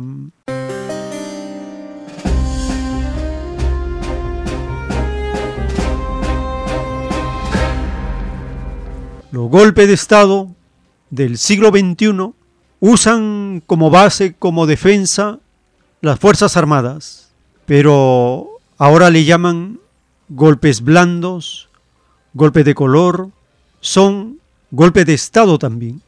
Lo ocurrido en el rebaño de Perú es un golpe de Estado de la mafia económica, la mafia congresal contra el pueblo. Es por eso que las protestas y las consecuencias de este atropello al libre albedrío colectivo no va a terminar. Es un momento de ruptura, de desborde, es un momento de cambio. Estaba contenido, pero ahora se desborda, porque los acontecimientos sociales no se pueden detener. Compartimos en el siguiente segmento la primera parte de una entrevista realizada al sociólogo Sinesio López en el canal IDL Radio. Allí, él en la primera parte habla de los golpes de Estado que están ocurriendo en el Perú, habla de un intento de golpe que fracasó y otro que triunfó.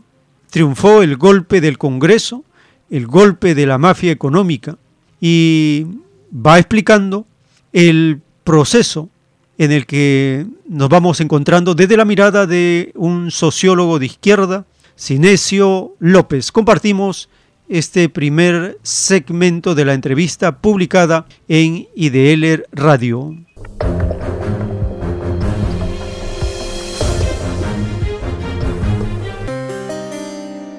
No hay derecho, lo anuncié antes de irme a la pausa, temprano también cuando hacía mis comentarios, Sinesio López, ustedes lo conocen bastante bien, es analista, es sociólogo, profesor universitario, ha publicado textos que, digamos, pese a que algunos de ellos tienen ya una larga data, son sumamente pertinentes en torno a la relación del Estado y la gente, y lo que hemos apreciado expresa una eh, latente precariedad del sistema democrático, ese que buenos y malos invocan y ya la gente empieza a perder de alguna manera el sentido de qué se trata. Pero vamos a tratar con él de centrarnos en lo importante para no irnos solo a este, exhibir, digamos, lo que la superficie manda. Profesor Sinesio López, qué gusto saludarlo, muy buenos días, muchas gracias por eh, atendernos esta mañana. Muy buenos días, gracias, ¿cómo te va? Gracias por, por, por sus minutos, eh, darnos minutos esta mañana. Quisiera comenzar la conversación, eh, digamos, describiendo dos fotos. El presidente Castillo detenido después de haber anunciado una inconstitucional disolución del Congreso de la República y en el Congreso de la República una fotografía donde los, digamos, claramente fraudistas y vacadores celebrando y levantando las manos y aplaudiendo bajo la idea de que nos han salvado de lo peor como país. Esas dos fotos, digamos, que se han producido de manera simultánea, porque lo uno ha sido consecuencia del otro, ¿qué nos dice de cómo están las cosas y hacia dónde podemos partiendo de ellas ir en los próximos tiempos. Mira, lo que nos dice es que, digamos, hay un golpe que fracasó y otro que sí triunfó, triunfó ¿cierto? el golpe que triunfó es el golpe del Congreso, ¿no? Y el, el golpe que fracasó el de Castillo. Yo creo que en el último mes había una competencia de, de golpes, o sea, quién da el golpe primero, ¿no? Yo no le di importancia a Castillo, pues no le veía viabilidad, ¿no? Eh, el otro sí, obviamente tenía mucho más viabilidad, la correlación de fuerzas este, oficiales va por ahí.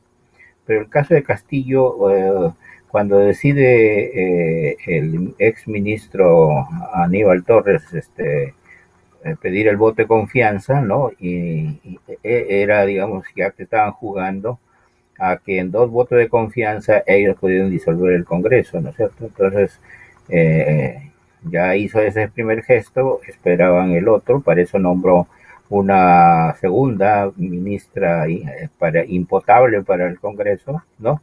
Que supuestamente podía traer la, la, la bala de, la bala de oro, pero ellos obviamente no querían suicidarse y no le dieron oportunidad de que planteara esa posibilidad, ¿no? O sea, la fueron postergando y, ellos buscar más bien su, su propio golpe, ¿no es cierto? Entonces, este, creo que Castillo venía preparando eso y estaba también, obviamente, articulando fuerza, eh, posibilidades con la Fuerza Armada, o sea que eh, lo del ministro de Defensa que renunció inesperadamente, ¿no? Eh, algo tiene que ver con eso, ¿no? El que nombre a otro ministro, digamos, de más graduación, que podía tener cierta influencia o, mayor diálogo con los oficiales, en fin, todo eso tenía que ver con eso, pero es obvio que ellos no podían actuar si es que no había un, una, una, un fundamento constitucional, ¿no es cierto? Y eso no lo había. Y Castillo al final se desesperó, yo creo hizo un acto de locura, ¿no? De desesperado, de un, golpe, digamos, este, eh, quizá pensando que podía tener el, el, respaldo de la Fuerza Armada, ¿no? Eh, eh, que no lo tuvo, obviamente, porque el comandante general renunció al, al, al, a la hora después de, de, que Castillo había decidido, ¿no? Renunció y, y, y, y, se acomodaron las fuerzas y demoraron la Fuerza Armada para su pronunciamiento, ¿no? El tiempo está cerca. Les recordamos las actividades culturales de los domingos en Vegetalia, Girón Camaná, 344 en el Cercado de Lima. Los domingos conferencia a partir de las 4 de la tarde con ingreso libre, tema de actualidad, basado en las escrituras y la revelación. En el distrito del Lince, en el restaurante vegetariano Fuente Natural, en Avenida César Canevaro 469, puede acercarse también de lunes a sábado para solicitar sus materiales y su calendario del año 2023 para su distribución gratuita. Bien, llegamos a otro momento para vuestra participación. Teléfonos en cabina 471-1898-681-1152. Estamos compartiendo informaciones del proceso que va desarrollándose en el rebaño de Perú. Se ha producido un golpe de la mafia económica, de la mafia congresal, apoyada con la fuerza militar contra la determinación de un pueblo que eligió a un mandatario en elección popular. Tenemos una comunicación. Aló, su nombre, ¿de dónde se comunica? Aló, hermano, habla Rufino de San Juan del Urigancho. Adelante, hermano, le escuchamos.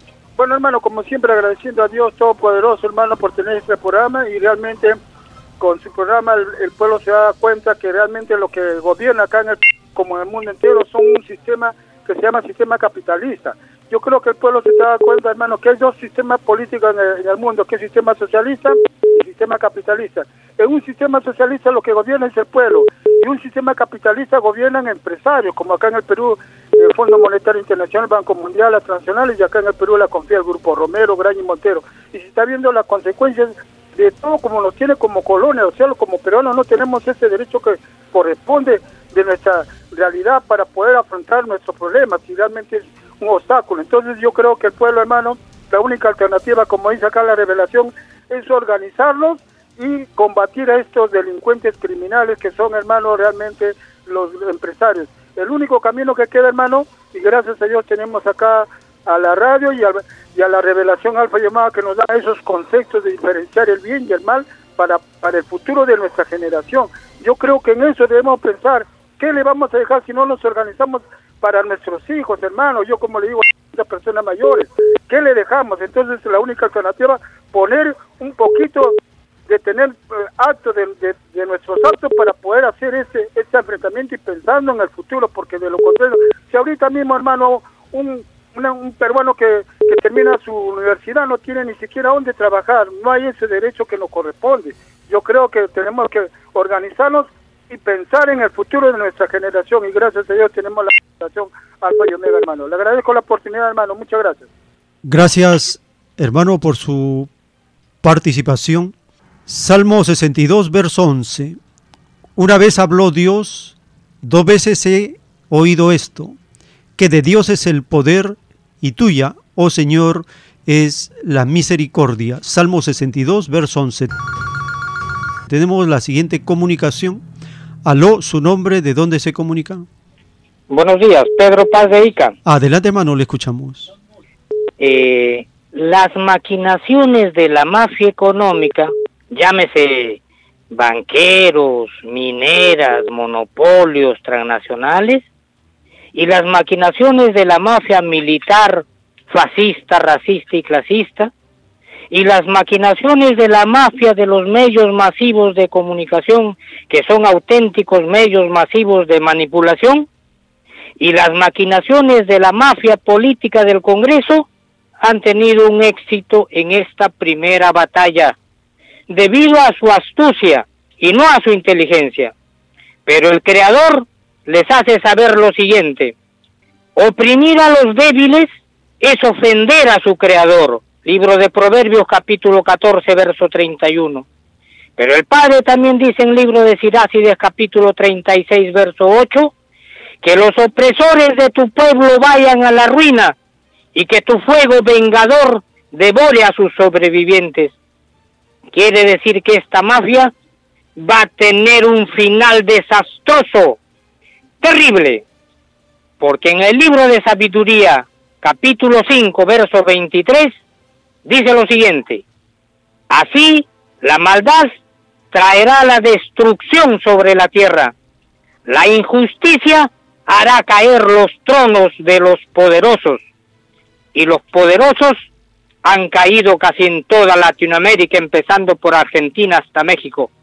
No tienen un buen final los, los poderosos de este mundo, los usurpadores del poder.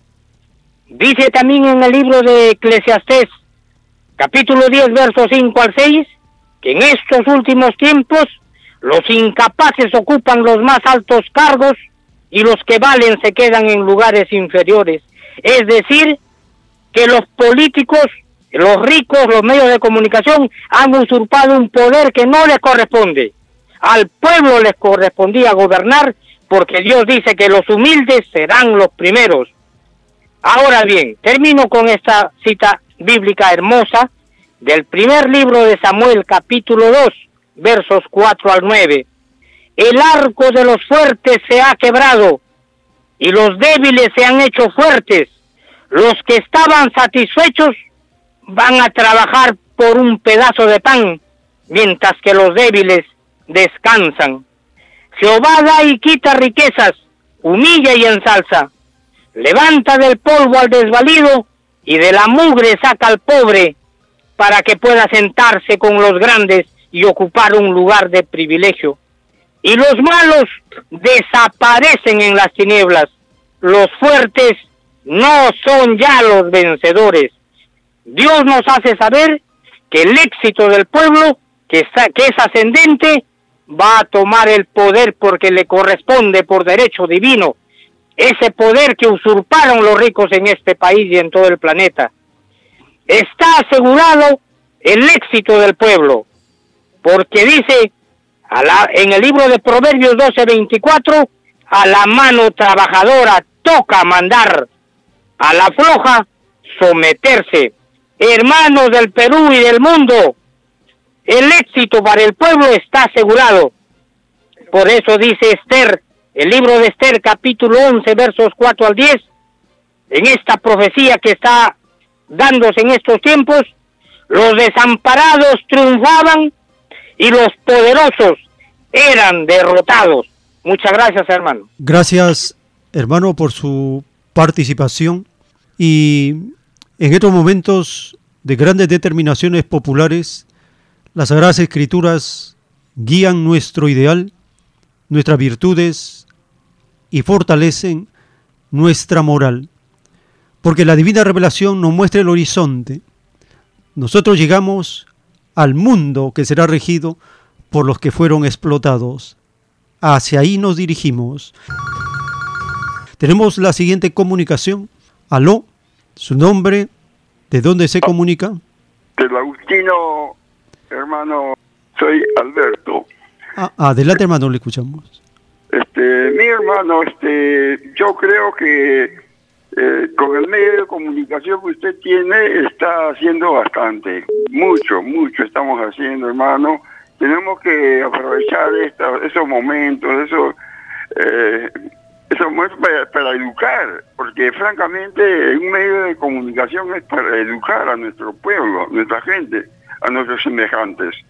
Entonces, hermano, eh, basándonos a eso, hablé con otro periodista, también le dije que tenemos que ver que de, de, celebrar a nuestro pueblo, educar a nuestro pueblo, porque francamente a nuestro pueblo se le ha descelebrado, pero más que todo desculturizado, hermano, porque eh, esta cultura que nos vienen pintando desde 1821 para hoy en día, no es así, pues hermano. ¿Cuándo nació esto, esta, esta república? Ese- en ese momento, cuando entraron los ingleses.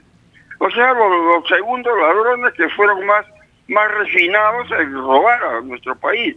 Porque Tupac Amaru le quebró el espinazo a los españoles y los votó a los primeros ladrones de, de Europa que, que llegaron a esta tierra. De ahí tenemos que empezar la historia, hermano del Tahuantinsuyo, porque el Tahuantinsuyo era un cuerpo completo, hermano, cuerpo completo, ya una constitución, un cuerpo, es una constitución, es un cuerpo ya hecho, formado, con cabeza, tronco y extremidades, defensas y ofensas que tenía este, ese cuerpo, el Tahuantinsuyo. Ingresó solamente cuando se quebró con Huajar y Atahualpa, lo quebró eh, Guaynacapa quebró a, a nuestro.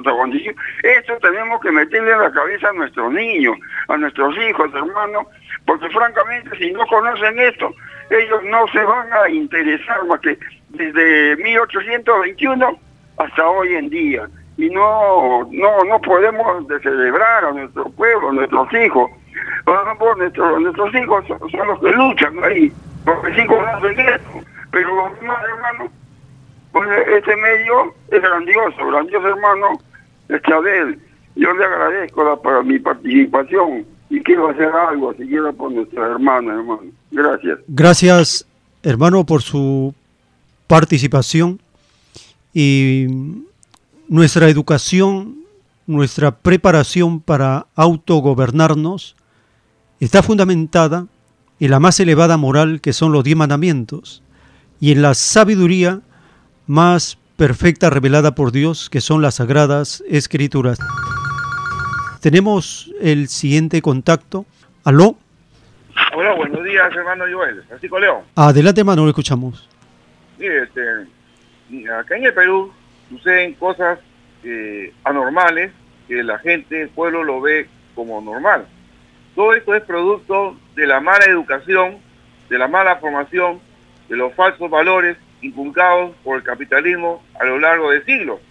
Ahora, el señor Castillo eh, evidentemente ha sido inmolado, ¿no? Por esta mafia para dar un golpe de Estado, poniendo a la señora Dina Boluarte. Ahora, yo me, la salida más lógica, racional, contra esta mafia, es que la señora Dina Boluarte tuviera un acto de dignidad y convocara a una asamblea constituyente y a un adelanto de elecciones. ¿Por qué? Porque según lo que lo dicen los órganos de la derecha, Ministerio de Público, las Fuerzas Armadas, este, la, la Contraloría, este, la, Defensoría del Pueblo, por lo que, la- los mismos empresarios, por lo que ellos dicen, ellos se placen de que hay que respetar este orden constitucional Entonces sabemos que este orden constitucional, por su propia boca de ellos, es injusto, es anormal. Por lo tanto, eh, ese es el camino, a mi parecer, ¿no? De que se convoque a unas elecciones generales, previamente se convoque a una asamblea constituyente, porque esta constitución es la madre de todos nuestros males que se han profundizado, ¿no? La profundización de los males del Perú se debe a esta constitución, se debe a una mala educación, a una falta de conceptos, de moral, falta de ideología que hay en nuestro pueblo y lo cual se aprovecha la derecha para hacer lo que les da la gana y ahora tenemos prácticamente una dictadura congresal que se cree con todos los poderes y le hace el Senado el derecho y el poder a quienes los elegimos a ellos. Hoy a ellos dicen que son el dueño del poder y que ellos deciden sobre nuestras vidas a su regalado antojo y eso no debe ser. Muy agradecido. Muchas gracias por su participación. Se ha instalado ya desde tiempo en el Perú la dictadura de la derecha contra la población. La dictadura de la derecha de los capitalistas consiste en mantener un estado de caos y anarquía en la población para que no tenga la serenidad o las virtudes claras y poder hacerse preguntas que van a la base del sistema, como por ejemplo, ¿por qué si en el Perú hay tantas riquezas naturales creadas por Dios y que deben ser disfrutadas por todos en igualdad? ¿Por qué existe mucha pobreza, mucho trabajo informal? ¿Por qué estamos en ruinas siendo una de las naciones con riquezas naturales que otras naciones no tienen? ¿Por qué tienen que gobernar siempre los acomplejados al oro? ¿Por qué no permiten que el pueblo organizado gobierne? Son muchas preguntas que hacen tambalear a este mafioso sistema de vida capitalista. Tenemos una comunicación. Aló, su nombre, ¿de dónde se comunica? Al- aló, hermano Joel, buenos días. Adelante, hermana, le escuchamos. Eh, días. hermano, mire, permítame, permítame, hermanito, eh, analizar la, la- la identidad de los señores que dirigen las instituciones presentes en nuestro país. Williams, el presidente del Congreso, es un hombre que le debe al pueblo peruano más de 100 vidas en la comarca. Él era el comandante jefe del equipo Lince, donde estaba Telmo Hurtado y donde estaba el comandante Camión, que hicieron cavar fosas a los mismos campesinos, lo hicieron voltearse, los ametrallaron e hicieron que, los soldados, lo- lo- los policías taparan esas fosas. Ahora lo niega. Y ahora un criminal es el presidente del Congreso y que quiere ser el presidente de la República, porque lo han dicho muchas veces los militares que están metidos en el Congreso, de que primero cae Castillo, luego cae Boluarte, y luego quién sube, pues, pues un cachaco. El cachaco va a subir ahí. El día que coronaron a la, a la reina Boluarte, vimos ahí 10, 10 comandantes generales de, de las tres armas en, en una, en uno de los, de los palcos del Congreso. ¿De cuándo acá los cachacos metidos en el Congreso una vez más? Se nos viene una dictadura militar para, para coronar el, el uso y el abuso del poder sobre la, gente y sobre los recursos de nuestro país. Hermano, la presidenta que está saliendo, la presidenta del Poder Judicial, ella se negó, se negó siempre, siempre a, a- poner una oficina del Poder Judicial fuera de Lima y que tuviera la potestad de traer del extranjero a Inostroza. Se negó a que este, esta oficina funcione en España y con eso ella estaba protegiendo a los cuellos blancos, de lo cual ella es parte. Protegen a las mafias, las autoridades. La, la, la presidenta la, fiscal de la nación, la fiscal de la nación apenas ingresa asumiendo el poder, destituye, baja, cambia eh, a- al equipo de fiscales que estaban investigando el caso de su hermana, que estaba involucrada en muchos cobros. Eh, eh, ella daba libertad a los narcotraficantes, a los jefes narcotraficantes, para poder protegerlos. y, y, la, y, la, y la fiscal actual destituye a ese grupo. Entonces ella es parte de ese delito, es un delito muy grave y sin embargo está ahí presidiendo el ataque artero, el, el ataque mafioso contra el presidente Castillo. Y, y, no, y podríamos seguir infinitamente nombrando este tipo de, de, cosas. Blume, que ahora que sigue siendo parte desde el Tribunal Constitucional, este señor Blume en el gobierno anterior ayudó, ayudó en todo y por todo, desde el Tribunal Constitucional a las mafias, a la mafia fujimorista, ahora sigue siendo parte de, este nuevo Tribunal Constitucional. Mire cómo, cómo está actuando arteramente también en contra de Castillo. Y, y él, hermano, y ellos fueron nombrados por fujimoristas hace menos de cuatro o cinco meses, fueron ellos elegidos desde el Congreso. Entonces simplemente se van pagando y cobrando favores anteriores y la mafia continúa. Eso tenemos que romper, hermano, en nuestro país. Muchas gracias, hermanito. Muy buenos días. Muchas gracias por su participación y les agradecemos por estar acompañándonos, por la gracia del Divino Padre. Vamos a continuar.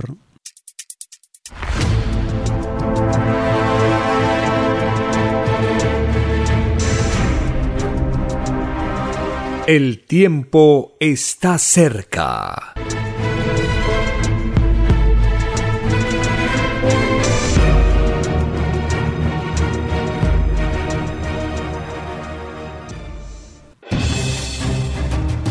El tiempo ha llegado.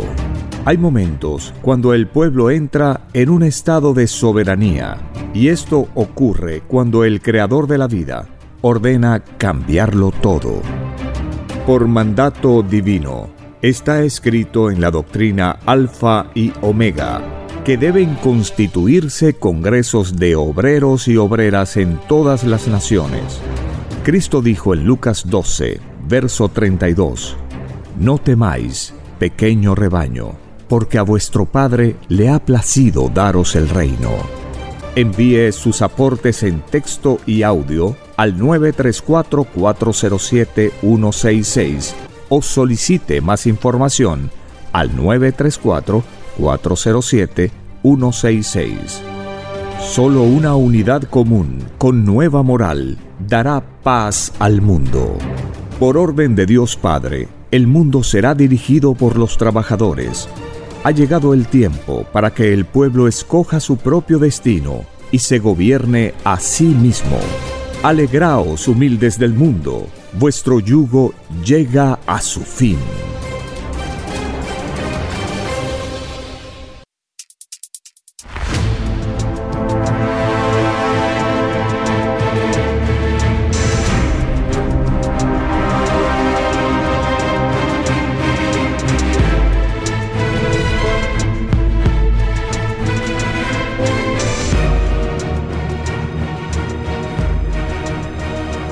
Porque los acontecimientos de la prueba de la vida no se detienen. Porque todo tiene un principio, un desarrollo y un fin. Estamos compartiendo. El tiempo está cerca. Una gran oportunidad para cambiar nuestros destinos y la vida. El cambio de costumbres provocará la caída del sistema de vida, de las leyes del oro. Los acontecimientos le salen al encuentro a las criaturas. Una nueva revelación, escrita por el primogénito solar, Alfa y Omega, se extiende por el mundo. Ciencia celeste, nueva moral, filosofía común justicia divina. El tiempo está cerca.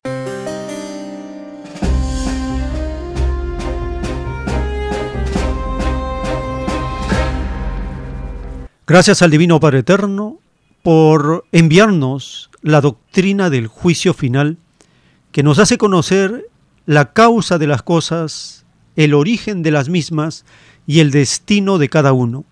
Gracias a nuestra Divina Madre Universal, la Divina Madre Solar Omega, y al primogénito solar Cristo, que pidió al Padre Eterno venir a este mundo para darnos una nueva doctrina, la doctrina del Cordero de Dios. Cuando escuchamos al autor de los rollos telepáticos explicarnos de cómo surgieron las religiones y que el juicio de Dios y el Hijo de Dios utiliza términos duros, también menciona a las cartas de Fátima como uno de los mensajes que la secta vaticana no pudo ocultar. Escuchemos al autor de la Divina Revelación.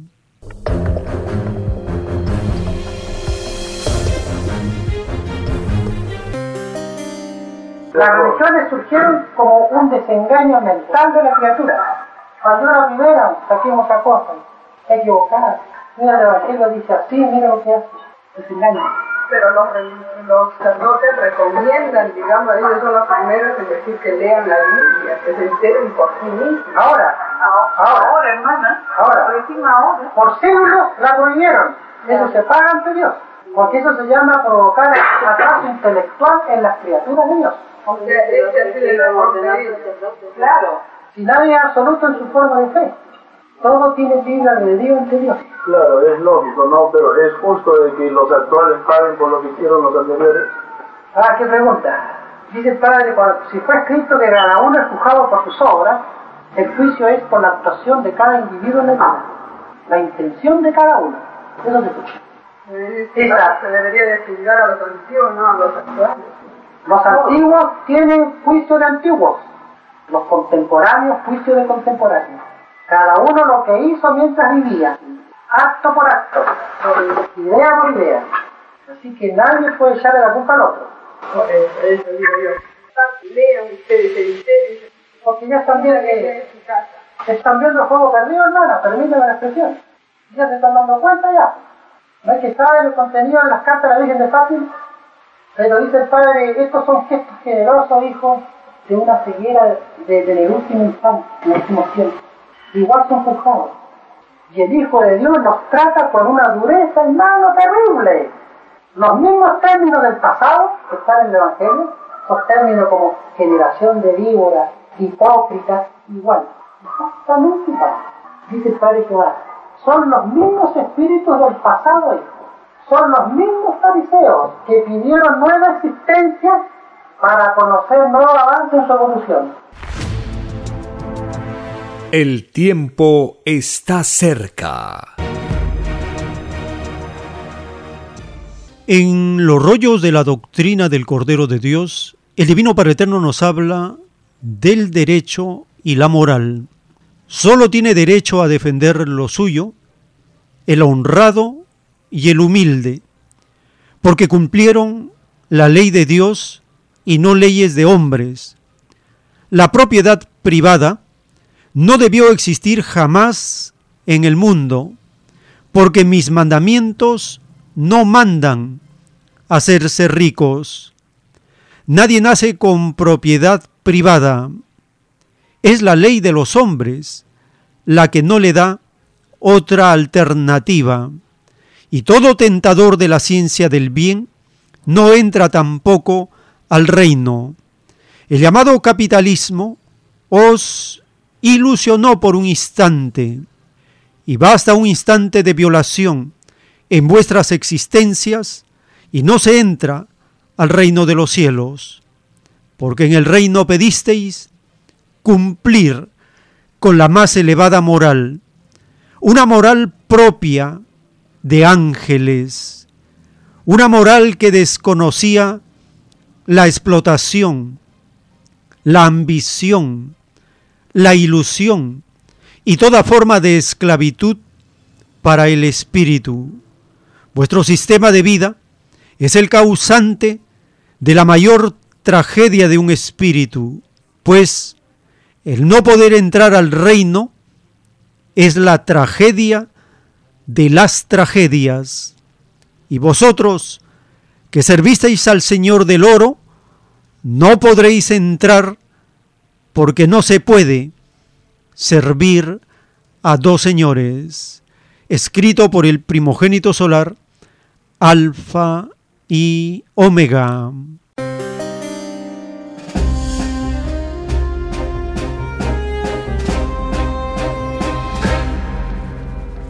El derecho y la moral.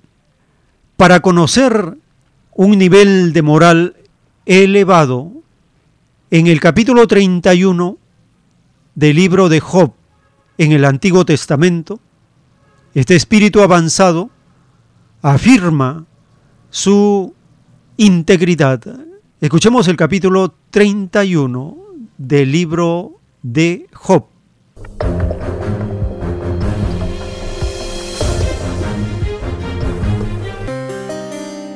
Capítulo 31 Hice pacto con mis ojos, ¿cómo pues había yo de mirar a una virgen? Porque qué galardón me daría de arriba Dios y qué heredad del omnipotente desde las alturas. ¿No hay quebrantamiento para el impío y extrañamiento para los que hacen iniquidad? ¿No ve él mis caminos y cuenta todos mis pasos? Si anduve con mentira y si mi pie se apresuró a engaño, péseme Dios en balanzas de justicia y conocerá mi integridad. Si mis pasos se apartaron del camino, si mi corazón se fue tras mis ojos, y si algo se pegó a mis manos, siembre yo y otro coma, y sea arrancar mi siembra. Si fue mi corazón engañado acerca de mujer, y si estuve acechando a la puerta de mi prójimo, muela para otro mi mujer, y sobre ella otros se encorven. Porque es maldad e iniquidad que han de castigar los jueces. Porque es fuego que devoraría hasta el abadón, y consumiría toda mi hacienda si hubiera tenido en poco el derecho de mi siervo y de mi sierva cuando ellos contendían conmigo, ¿qué haría yo cuando Dios se levantase? Y cuando él preguntara, ¿qué le respondería yo? El que en el vientre me hizo a mí, ¿no lo hizo a él? ¿Y no nos dispuso uno mismo en la matriz? Si estorbé el contento de los pobres e hice desfallecer los ojos de la viuda, si comí mi bocado solo y no comió de él el huérfano, porque desde mi juventud creció conmigo como con un padre, y desde el vientre de mi madre fui guía de la viuda, si he visto que pereciera alguno sin vestido y al menesteroso sin abrigo, si no me bendijeron sus lomos y del vellón de mis ovejas se calentaron, si alcé contra el huérfano mi mano, aunque viese que me ayudaran en la puerta, mi espalda se caiga de mi hombro y el hueso de mi brazo sea quebrado, porque temí el castigo de Dios, contra cuya majestad yo no tendría poder. Si puse en el oro mi esperanza y dije al oro, mi confianza eres tú, si me alegré de que mis riquezas se multiplicasen y de que mi mano hallase mucho, si he mirado al sol cuando resplandecía o a la luna cuando iba hermosa, y mi corazón se engañó en secreto y mi boca besó mi mano, esto también sería maldad juzgada porque habría negado al Dios soberano. Si me alegré en el quebrantamiento del que me aborrecía y me regocijé cuando le halló el mal, ni aun entregué al pecado mi lengua, pidiendo maldición para su alma? Si mis siervos no decían, ¿quién no se ha saciado de su carne? El forastero no pasaba fuera la noche, mis puertas abría al caminante.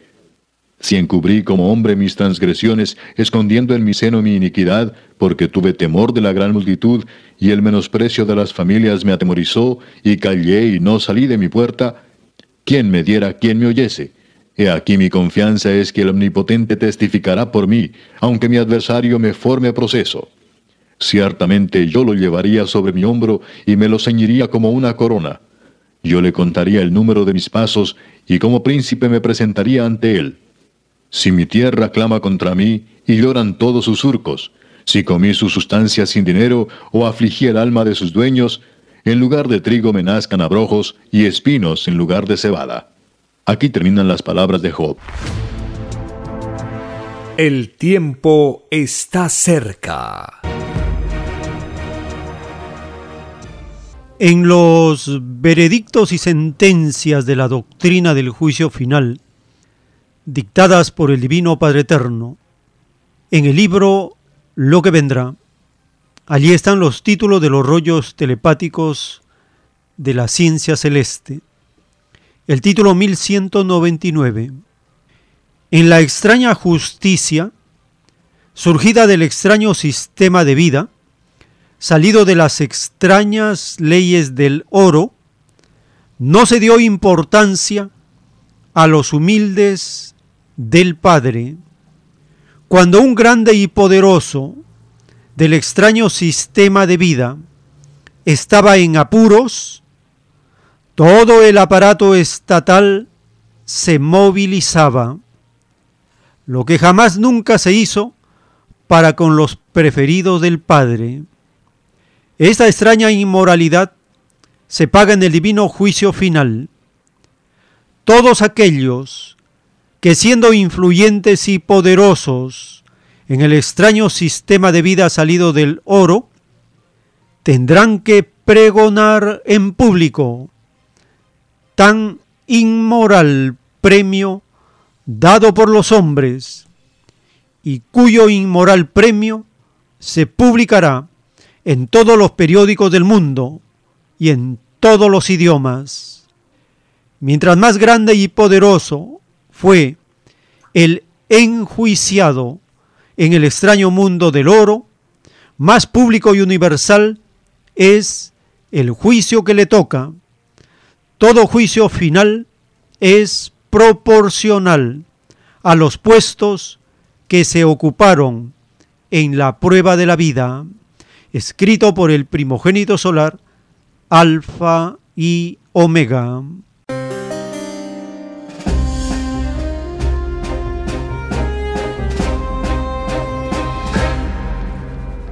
El Divino Padre Eterno sentencia que cuando un grande y poderoso del capitalismo estaba en apuros, todo el aparato estatal se movilizaba para ayudarlo.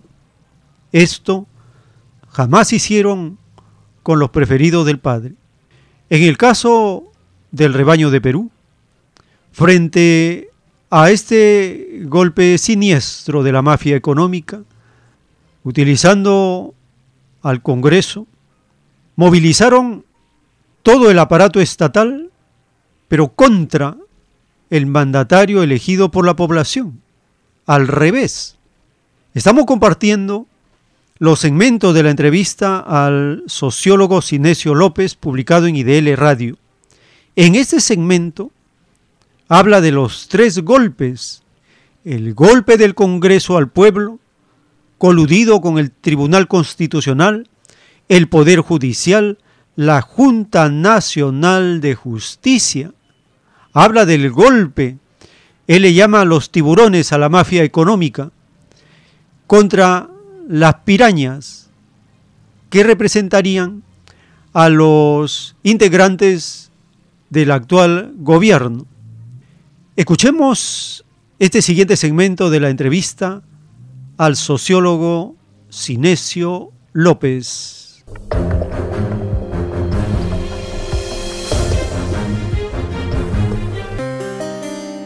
El razonamiento es constitucional, ¿no? El presidente podía disolver el Congreso si había dos negaciones y eso no ha pasado y entonces nosotros seguimos la línea constitucional. No dice más, ¿no es cierto? O sea, así es. Entonces yo creo que eh, eh, yo no le di mucha importancia, no era viable, yo no esperé ese acto de locura de Castillo, ¿no? Y sí estaba concentrado en lo otro. Yo cuando escribí la columna ayer, yo me había concentrado en, lo que en el, congreso, en el Congreso, en los tres golpes en uno iba a dar el Congreso, ¿no es cierto? Eh, y no en, en, Castilla. Entonces, pero cuando terminé, me, me di con la sorpresa que el señor Castillo estaba diciendo, tuve que añadir una línea arriba y otra al final, ¿no? Bueno, pero eh, yo creo, a ver, eh, efectivamente que ha fracasado un golpe y ha triunfado otro, ¿no es cierto? No, no es que triunfó la democracia, ¿no es cierto? Ese eso no es cierto, no ha triunfado la democracia, que ha triunfado un golpe eh, del Congreso contra eh, eh, todos, no digamos, este, contra Castillo y, contra todos los peruanos, yo diría, ¿no? o sea, el mismo deber es el siguiente. El Congreso sigue teniendo el, el sigue siendo el, centro del poder en alianza con otros poderes, obviamente, ¿no es cierto? Yo digo ahí que, yo digo, yo sostengo que hay tres golpes en uno, digamos, ¿no? ¿no?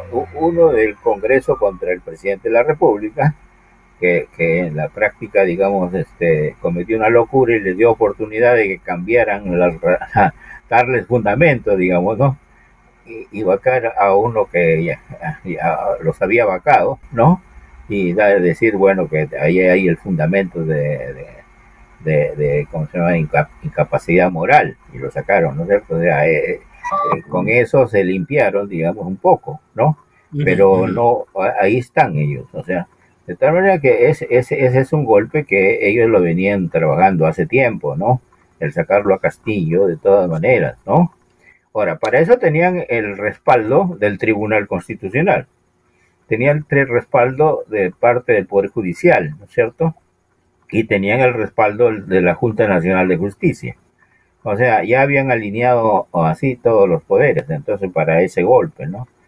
Pero por otro lado, digamos, este, había otro golpe en marcha también, ¿no es cierto? El, el, golpe de los tiburones contra las pirañas, ¿no es cierto? Ese es el, golpe de fondo, digamos, ¿no? Y ahí el que lo encabezaba básicamente son los poderes fácticos y en concreto los oligopolios mediáticos. Eh, el comercio ha estado a la, cabeza de todo eso todos los días, ¿no es cierto? Desde hace tiempo. Y obviamente, este, eh, esos también hoy han, triunfado y tenían el apoyo, digamos, de, ciertos grupos empresariales para eso, digamos, ¿no? Y después el otro golpe, obviamente, que ya lo han venido dando lentamente, ¿no? Es también contra contra, contra el pueblo, digamos, ¿no? Y le, han quitado la capacidad de, de, tener referéndum, de participación directa, digamos, ¿no? Eso lo han decidido ellos sin reforma constitucional, ¿no es cierto? y luego, eh, con el pretexto de introducir el, al, el Congreso, ¿no? De introducir el, eh, la Cámara de Senadores, ¿no?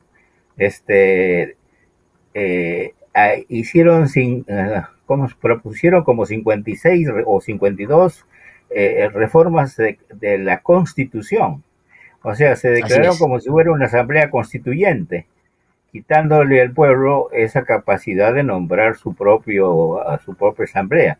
De tal manera que ese, ese, es, uno de los golpes más, más, más serios que en la práctica se ha, ha estado produciendo, ¿no? Y que van a seguir haciéndolo, ¿no es cierto? El tiempo está cerca. En la doctrina del Cordero de Dios, el Divino Padre Eterno nos anuncia lo que viene. Los ambiciosos tienen eterna lucha con sí mismos y con sus hermanos de prueba. Son los más grandes destructores de la felicidad de los demás siempre se acaparan los puestos claves en los mundos. En tu planeta Tierra tienen el monopolio de gobernar. Se hacen pasar por seres justos y se acaparan lo mejor. Hacen lo contrario a mis divinos mandamientos. ¿Creen estos ambiciosos que nunca rendirán cuenta de sus engaños?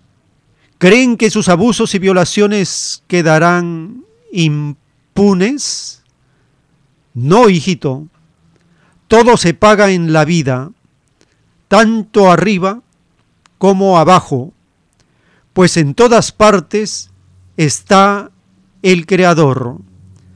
Todo político que enseñó doctrina será juzgado, menos aquella doctrina de la que participan mis humildes, los explotados, los engañados, los postergados, los sufridos, y todo político será juzgado por dividir al rebaño, por hacer pelearse al pueblo, para aprovechar la división, sacar ventajas. Todo lo que es de mis humildes no se tranza, Jamás estos demonios debieron haberlo hecho. Con ello perpetúan la división, el dolor, la injusticia. Se olvidan de mis leyes espirituales por la ilusión que ejerce sobre ellos la ley mundana. Escrito por el primogénito solar Alfa y Omega.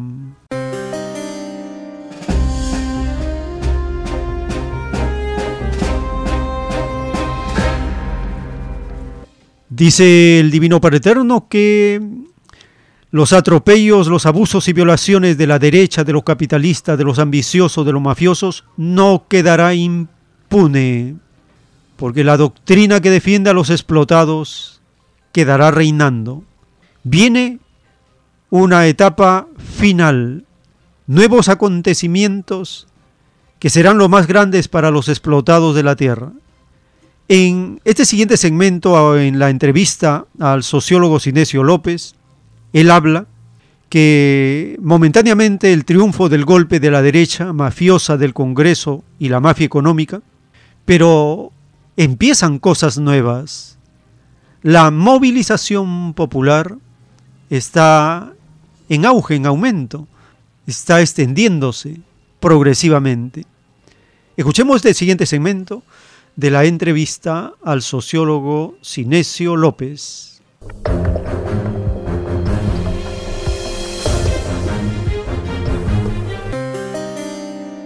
¿Hacia dónde tienen que ir las acciones de Dina eh, Boluarte? Porque con, con, Vizcarra, y aquí le vuelvo la, la, posibilidad para que usted nos haga su comentario, profesor Sinesio López, a Vizcarra le pasó un hecho excepcional en el camino.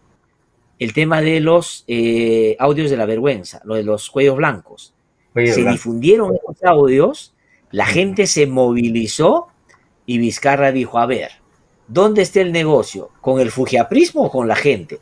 Se fue al lado de la gente. Popularidad, referéndum, como que se hizo elegir en el referéndum, se hizo presidente en el referéndum y tuvo una tremenda legitimidad. Ya después, digamos, vino lo de la pandemia, pero ahorita no hay nada que la ponga a Dina Boluarte como de un lado a otro. Ahora está o tiene que estar muy pegado a un lado. Sí, no, yo, yo sospecho que eso es lo que va a decidir porque no tiene o, no tiene otra capacidad de juego político, digamos, ¿no? Eh, abajo por demás hay un descontento. Yo sospecho, sospecho que esto que ha sucedido, el triunfo del golpe de la derecha, ¿no? este, y que aparece como si fueran, digamos, los defensores democráticos, ¿no es cierto? Pero en realidad es un golpe de derecha, este, eh, eh, obviamente va a ser respondido por la gente. Yo no creo que esto, digamos, este, ya aquí acabó la circunstancia, aquí acabó la situación. No, aquí no. Aquí comienzan cosas probablemente nuevas, ¿no es cierto? Eh, yo creo que puede ser el inicio un poco de la coyuntura crítica de fondo ya, ¿no? Donde aparezcan los grandes protagonistas. Esperamos una salida democrática, ¿no es cierto? Que es una salida de abajo, ¿no? Yo creo que eh, ya, digamos, este, eh, la señora Dina Boluarte no tiene esas posibilidades, ¿no? Si quisiera jugar a, eso, la sacarían mañana también, ¿no es cierto? pero eh, no tiene esas posibilidades la gente misma no la ve como su representante ni al Congreso y yo creo que puede iniciarse un tipo de movilización popular, digamos, alternativa a todo esto, digamos, ¿no? Esa es una salida, la salida más esperable y que eh, traten de encontrar una solución en, el, en que se vayan todos y haya elecciones generales. Esa es una salida probable, ¿no es cierto? porque las otras, digamos, son pues este, salidas autoritarias, ¿no? El tiempo está cerca. En la doctrina de las revelaciones telepáticas de la ciencia celeste, el Divino Padre Eterno nos dice, el mundo tierra cayó una vez más, tal como cayó en la era faraónica, mosaica y cristiana. Y de verdad os digo que la cuarta era será la última, porque gobernarán los humildes. La verdadera humildad no se tranza. He aquí el error de los creadores y engañadores que inventaron la llamada democracia. Transaron y pusieron precio a los derechos de mis humildes, lanzaron la primera piedra de egoísmo humano, transaron lo que no les pertenecía, olvidaron la divina advertencia, no hagas a otro lo que a ti no te gustaría que te hiciesen. Y de verdad os digo que al Padre transaron. ¿No se os enseñó que vuestro Dios está en todas partes? También estoy en la mente de los humildes. Y de verdad os digo que a los que transasteis, ellos os transarán, porque quedaréis en la ruina más grande que se haya conocido. Nadie os mandó tener posesiones materiales más de lo que tuvo un humilde. Mis humildes en su mayoría viven de su trabajo, como les fue mandado a todos. Ellos no están contra la ley del Padre. Y vosotros, demonio de la usura y la ambición desmedida, lo estáis. Porque de verdad os digo que basta poseer un microscópico de un demás y ya se está violando la ley que dice, no robarás. Escrito por el primogénito solar, Alfa y Omega.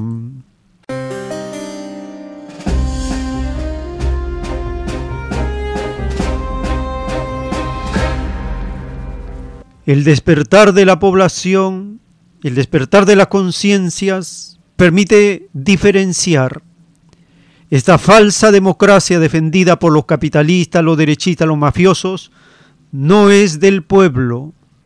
Esta falsa democracia tranza los derechos de los humildes. Transar es pactar, negociar, hacer alianzas, es hacer acuerdos sin considerar los derechos del pueblo. Eso hacen los demonios de la derecha.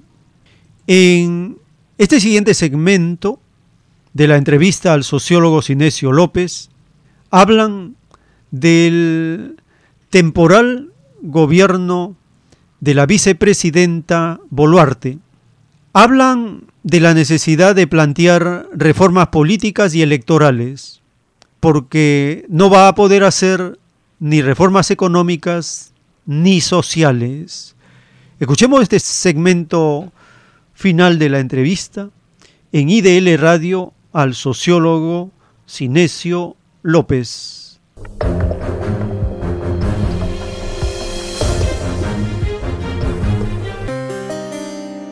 Mucha gente en las regiones, sobre todo, donde el presidente Castillo tenía todavía un respaldo importante, cuando Dina Boluarte vaya, no la van a recibir como la, ah, entonces tú ahora no vas a representar, sino inclusive le van a decir que cómo es posible que traicionó a Castillo, es decir, porque la gente va a entender de que ella se ha vuelto parte del juego de los otros.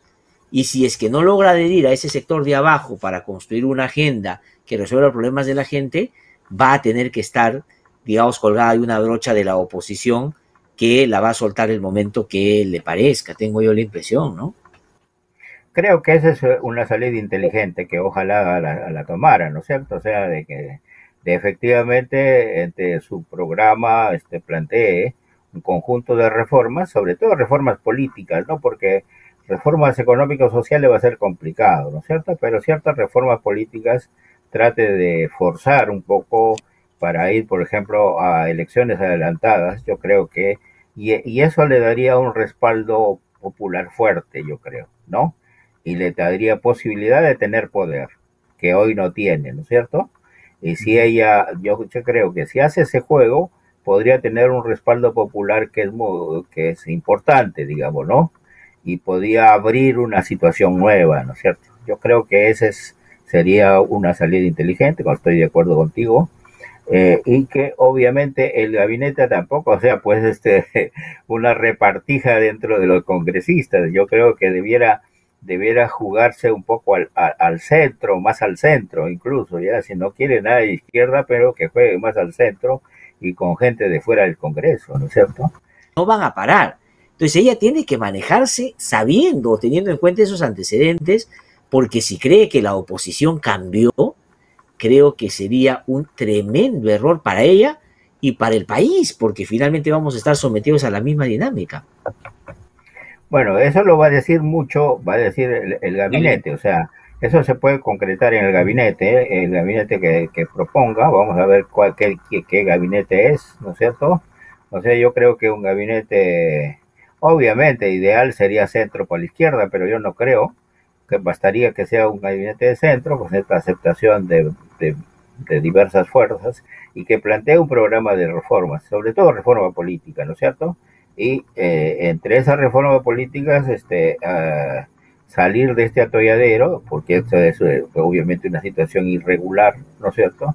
Eh, a través de elecciones adelantadas, que eso sea la propuesta, y yo creo que eso podría tener un gran respaldo ciudadano, ¿no? Y abrir puertas a otro tipo de coyuntura, ya saliendo ya del problema, y sí, ya saliendo de los problemas de fondo, ¿no? El tiempo está cerca. Dijo Jesús de Nazaret, el primer revolucionario, en Juan capítulo 12, verso 24. De verdad os digo que si el grano de trigo no cae en la tierra y muere, queda solo, pero si muere, lleva mucho fruto. Juan capítulo 12, verso 24. Esta parábola nos enseña los procesos sociales en los cuales estamos en curso. Este grano de trigo, que representa un mandatario, cae en tierra y muere, entonces produce fruto, porque la tierra es toda la nación, todo el rebaño de Perú. Es una tierra en estado de liberación, en estado de movilización por cambios profundos en la forma de gobierno. Esta aspiración de las mayorías está presente, latente, no está muerta, está en terreno propicio para fructificar. Por lo tanto, el proceso que estamos viviendo es parte de la revolución mundial que busca, por mandato de Dios, abolir al capitalismo de la faz de la tierra, porque nuestro horizonte es el gobierno de los humildes, el gobierno que será dirigido por los trabajadores, por los explotados.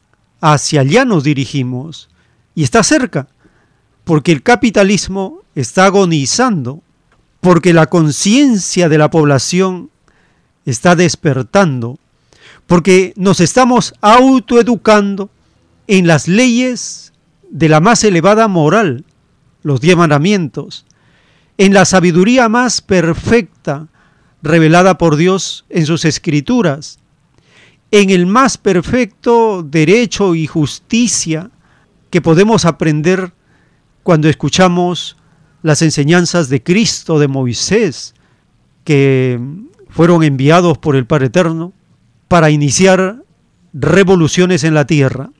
Y ahora, con la justicia de la doctrina del Cordero de Dios, de Alfa y Omega, estamos avanzando en esta profunda transformación que nace de adentro hacia afuera, porque el cambio de costumbres es total.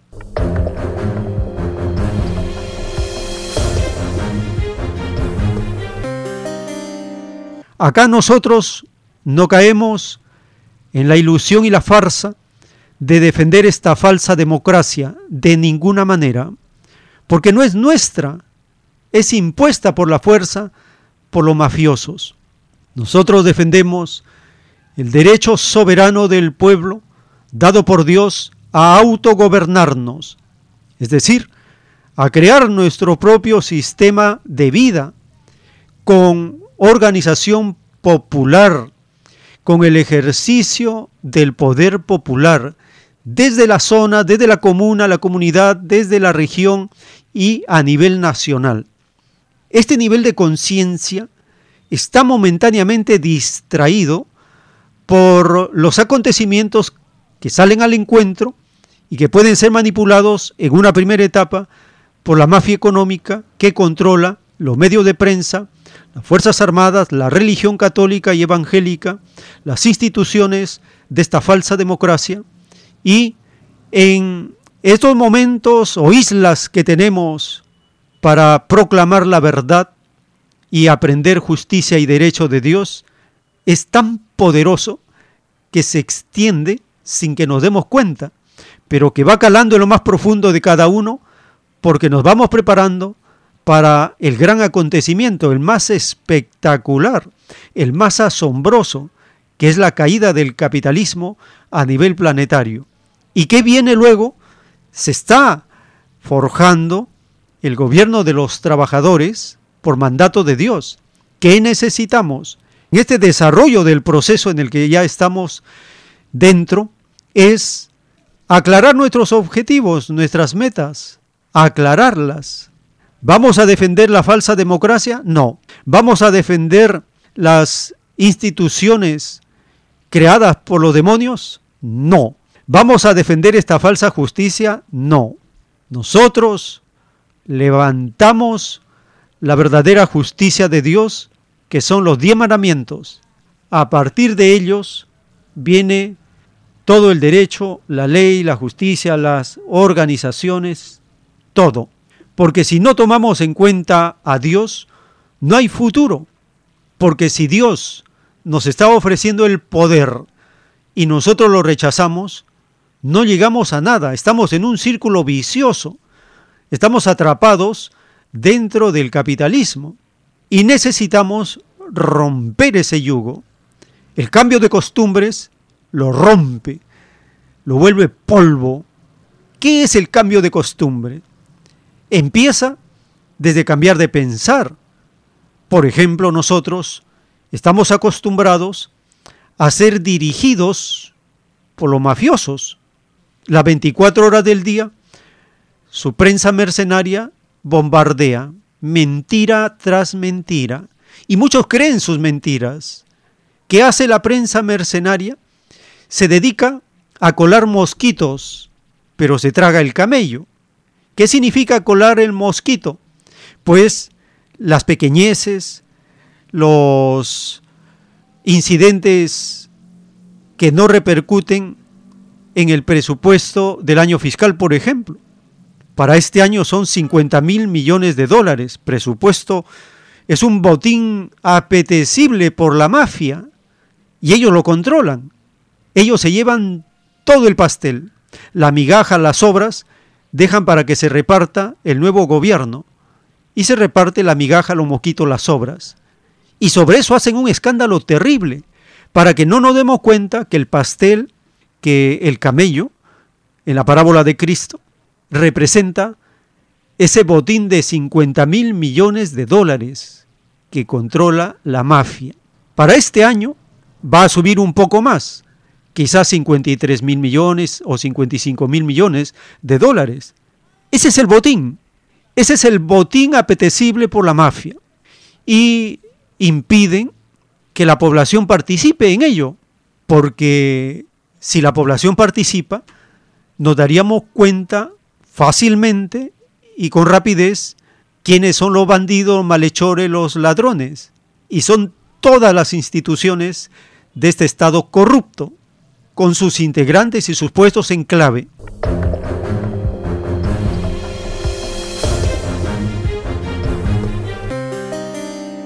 Nosotros, en esta etapa decisiva, necesitamos consolidar el poder con soberanía que Dios nos da. Y esto significa que nosotros mismos tenemos que darnos nuestra propia constitución soberana, popular, de la población, justa, de alto contenido moral, basada en los diez mandamientos, y que nosotros estamos en la capacidad de redactarla, escribirla, hacerla. Necesitamos harta deliberación en todas las asambleas populares a nivel nacional, asambleas públicas, vecinales, comunales, barriales, necesitamos deliberar, necesitamos hacernos preguntas en el sentido opuesto a cómo nos informa la derecha y los capitalistas, porque la justicia de Dios es presente siempre. No es para el futuro, no es para otro mundo, es presente siempre. Como lo acabamos de leer en el Salmo 62, porque esta costumbre de conspirar contra un gobernante o alguien que pretende hacer un beneficio colectivo en distribución de la riqueza colectiva y los bienes comunes para que se ejerzan con equidad, probidad, justicia y virtud, esto viene del pasado, no es nuevo. Es por esto que el Salmo 62 claramente nos hace recordar que los mafiosos siempre están maquinando contra el gobernante que quiere hacer justicia y aman la mentira, con su boca bendicen, pero maldicen en su corazón. ¿Qué significa con su boca bendicen?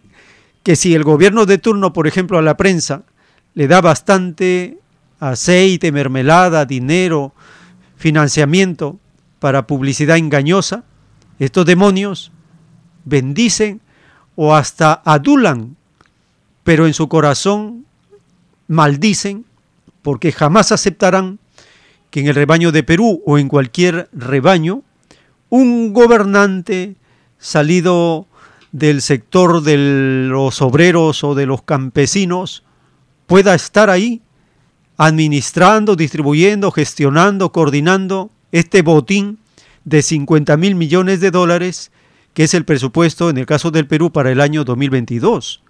Jamás van a aceptar eso. Ahora entendemos por qué el odio despiadado y cruel contra el gobernante que está siendo en este momento procesado, enjuiciado y todo el rigor quiere caer sobre ellos, se va contra mm, ellos mismos, porque tarde o temprano la justicia divina pone las cosas en su justo lugar. Nosotros estamos en un planeta de pruebas y la justicia de Dios se hace presente con la doctrina de la ciencia celeste y allí estamos aprendiendo a diferenciar lo justo de lo injusto, lo moral de lo inmoral, aprendemos a diferenciar qué es la izquierda, qué es la derecha, no es lo mismo, aquel que diga que es lo mismo, ese es un derechista, confundido, ciego, que no sabe diferenciar que una cosa es el pueblo y otra cosa es el rico. ¿Por qué hay pobres? Porque primero surgió el rico, es el causante. Nosotros aprendemos todo esto con la doctrina del Cordero de Dios. Sin la guía del Divino Padre, nosotros estaríamos confundidos, perdidos, titubeantes. No habríamos tomado partido por la vida. No habríamos definido nuestra posición en defensa de nosotros como trabajadores explotados, como obreros, como campesinos, como trabajadores, como informales, como toda la clase explotada a nivel planetario pero la doctrina y las sagradas escrituras y los mandamientos nos dan la línea y nos conducen al horizonte que está cerca. El mundo será regido por los que fueron explotados. Por lo tanto, el proceso que está viviendo el rebaño de Perú triunfará porque es mandato de Dios.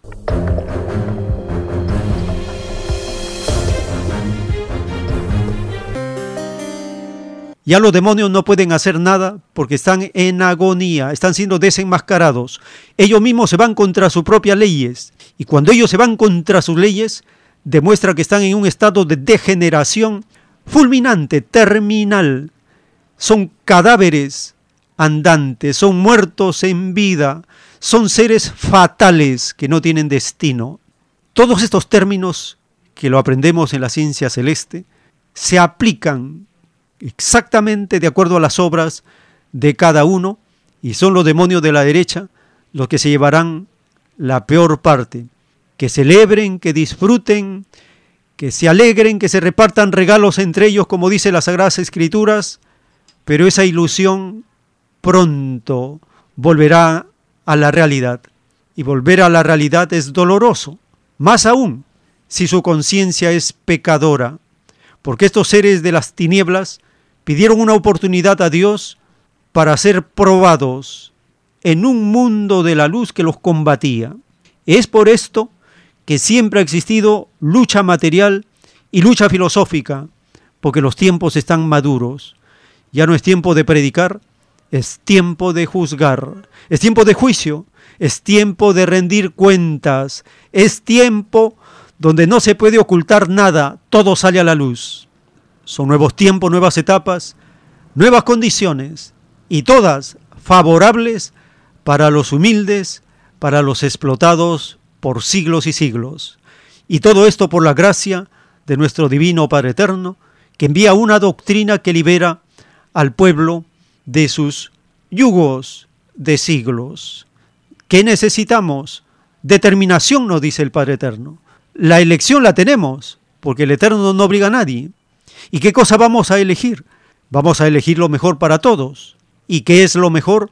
Cambiar de sistema de vida. Porque estamos hartos de la inmoralidad, hartos de los corruptos, hartos de los mafiosos, hartos de aquellos que hacen alarde de su riqueza mala vida, mientras nosotros los trabajadores sufrimos todo el rigor de un sistema que no es de Dios. Y si no es de Dios, es ilegal. Y si es ilegal, tiene que ser abolido de la faz de la tierra.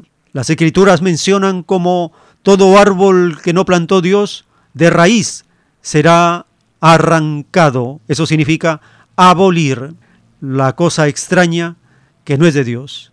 Y así, en forma natural, con juicios o con la naturaleza, el Divino Padre Eterno pone punto final a lo que momentáneamente fue probado.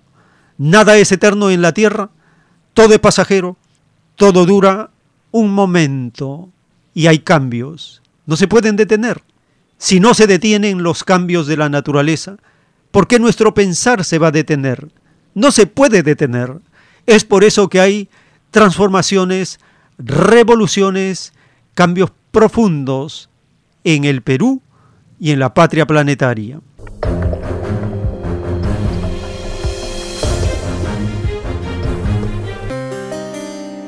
Llegando a los minutos finales, les recordamos las actividades culturales de los domingos en Vegetalia, Girón Camaná 344, en el Cercado de Lima, todos los domingos a partir de las 4, la conferencia con temas de actualidad basados en las escrituras y la revelación del Cordero de Dios. Pida también sus materiales y su calendario del año 2023 de la ciencia celeste. Y en el distrito del Lince, en Avenida César Canevaro, 469 en el restaurante vegetariano Fuente Natural. De lunes a sábado puede acercarse para solicitar materiales y su calendario del año 2023 de la Divina Revelación. Le recordamos que los 3.700 títulos del libro Lo que vendrá ya están en audios y se está transmitiendo en varios horarios por Radio Cielo para que nadie se pierda el más espectacular juicio de Dios, el más justo y perfecto juicio de Dios en el plano intelectual en esta etapa para cada uno de nosotros, para cada comunidad, para cada rebaño, para todo el planeta. Y en las plataformas de podcast, con un solo clic, puede ingresar y escuchar también los 3.700 títulos de los rollos telepáticos y la lectura de los primeros planos celestes en las plataformas más conocidas a nivel mundial como Spotify, Amazon Music, Apple Podcasts, Google Podcasts, Radio Public, Overcast, etc.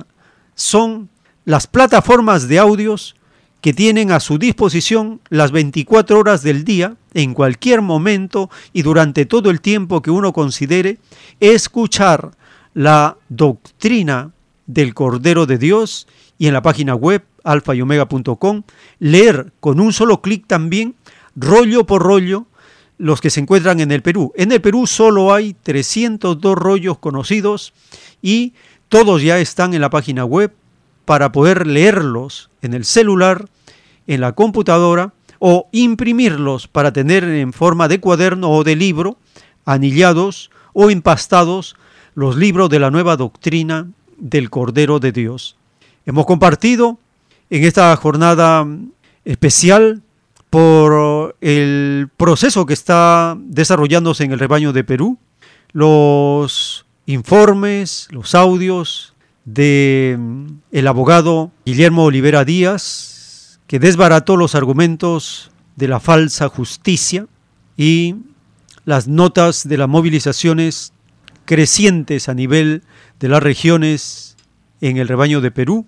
Y finalmente la participación del sociólogo Sinesio López para conocer los graves atentados y atropellos del Congreso mafioso que se ha atribuido condiciones de asamblea constituyente para hacer las reformas o los cambios de este mamotreto ilegal de la espuria constitución de 1993 dada por un vil dictador dirigido y apoyado por Estados Unidos y lo mismo ha ocurrido en este golpe de Estado con el visto bueno de Estados Unidos, las Fuerzas Armadas, la Iglesia Católica, las instituciones corruptas del Estado, un golpe artero contra el pueblo y su decisión de haber elegido un mandatario para un periodo de cinco años.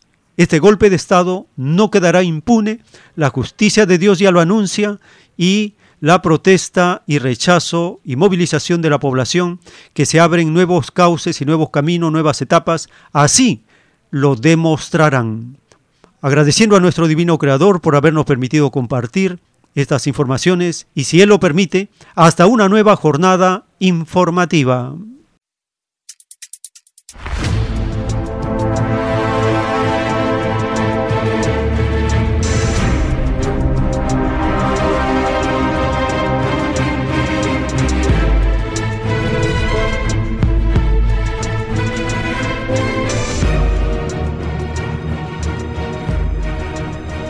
Porque la vida en desarrollo no se detiene en ningún instante. Porque el poder filosófico de las masas encuentra el hilo de la ley común de la naturaleza. La igualdad triunfa en la prueba de la vida. Por el principio de un nuevo amanecer en la historia humana, hemos presentado El tiempo está cerca.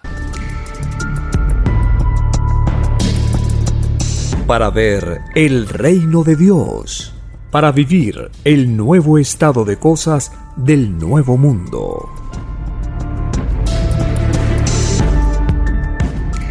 Visite www.alfayomega.com y descargue gratis todos los libros en PDF. Vea y lea los libros digitales en formato EPUB y disfrute la lectura de la ciencia celeste.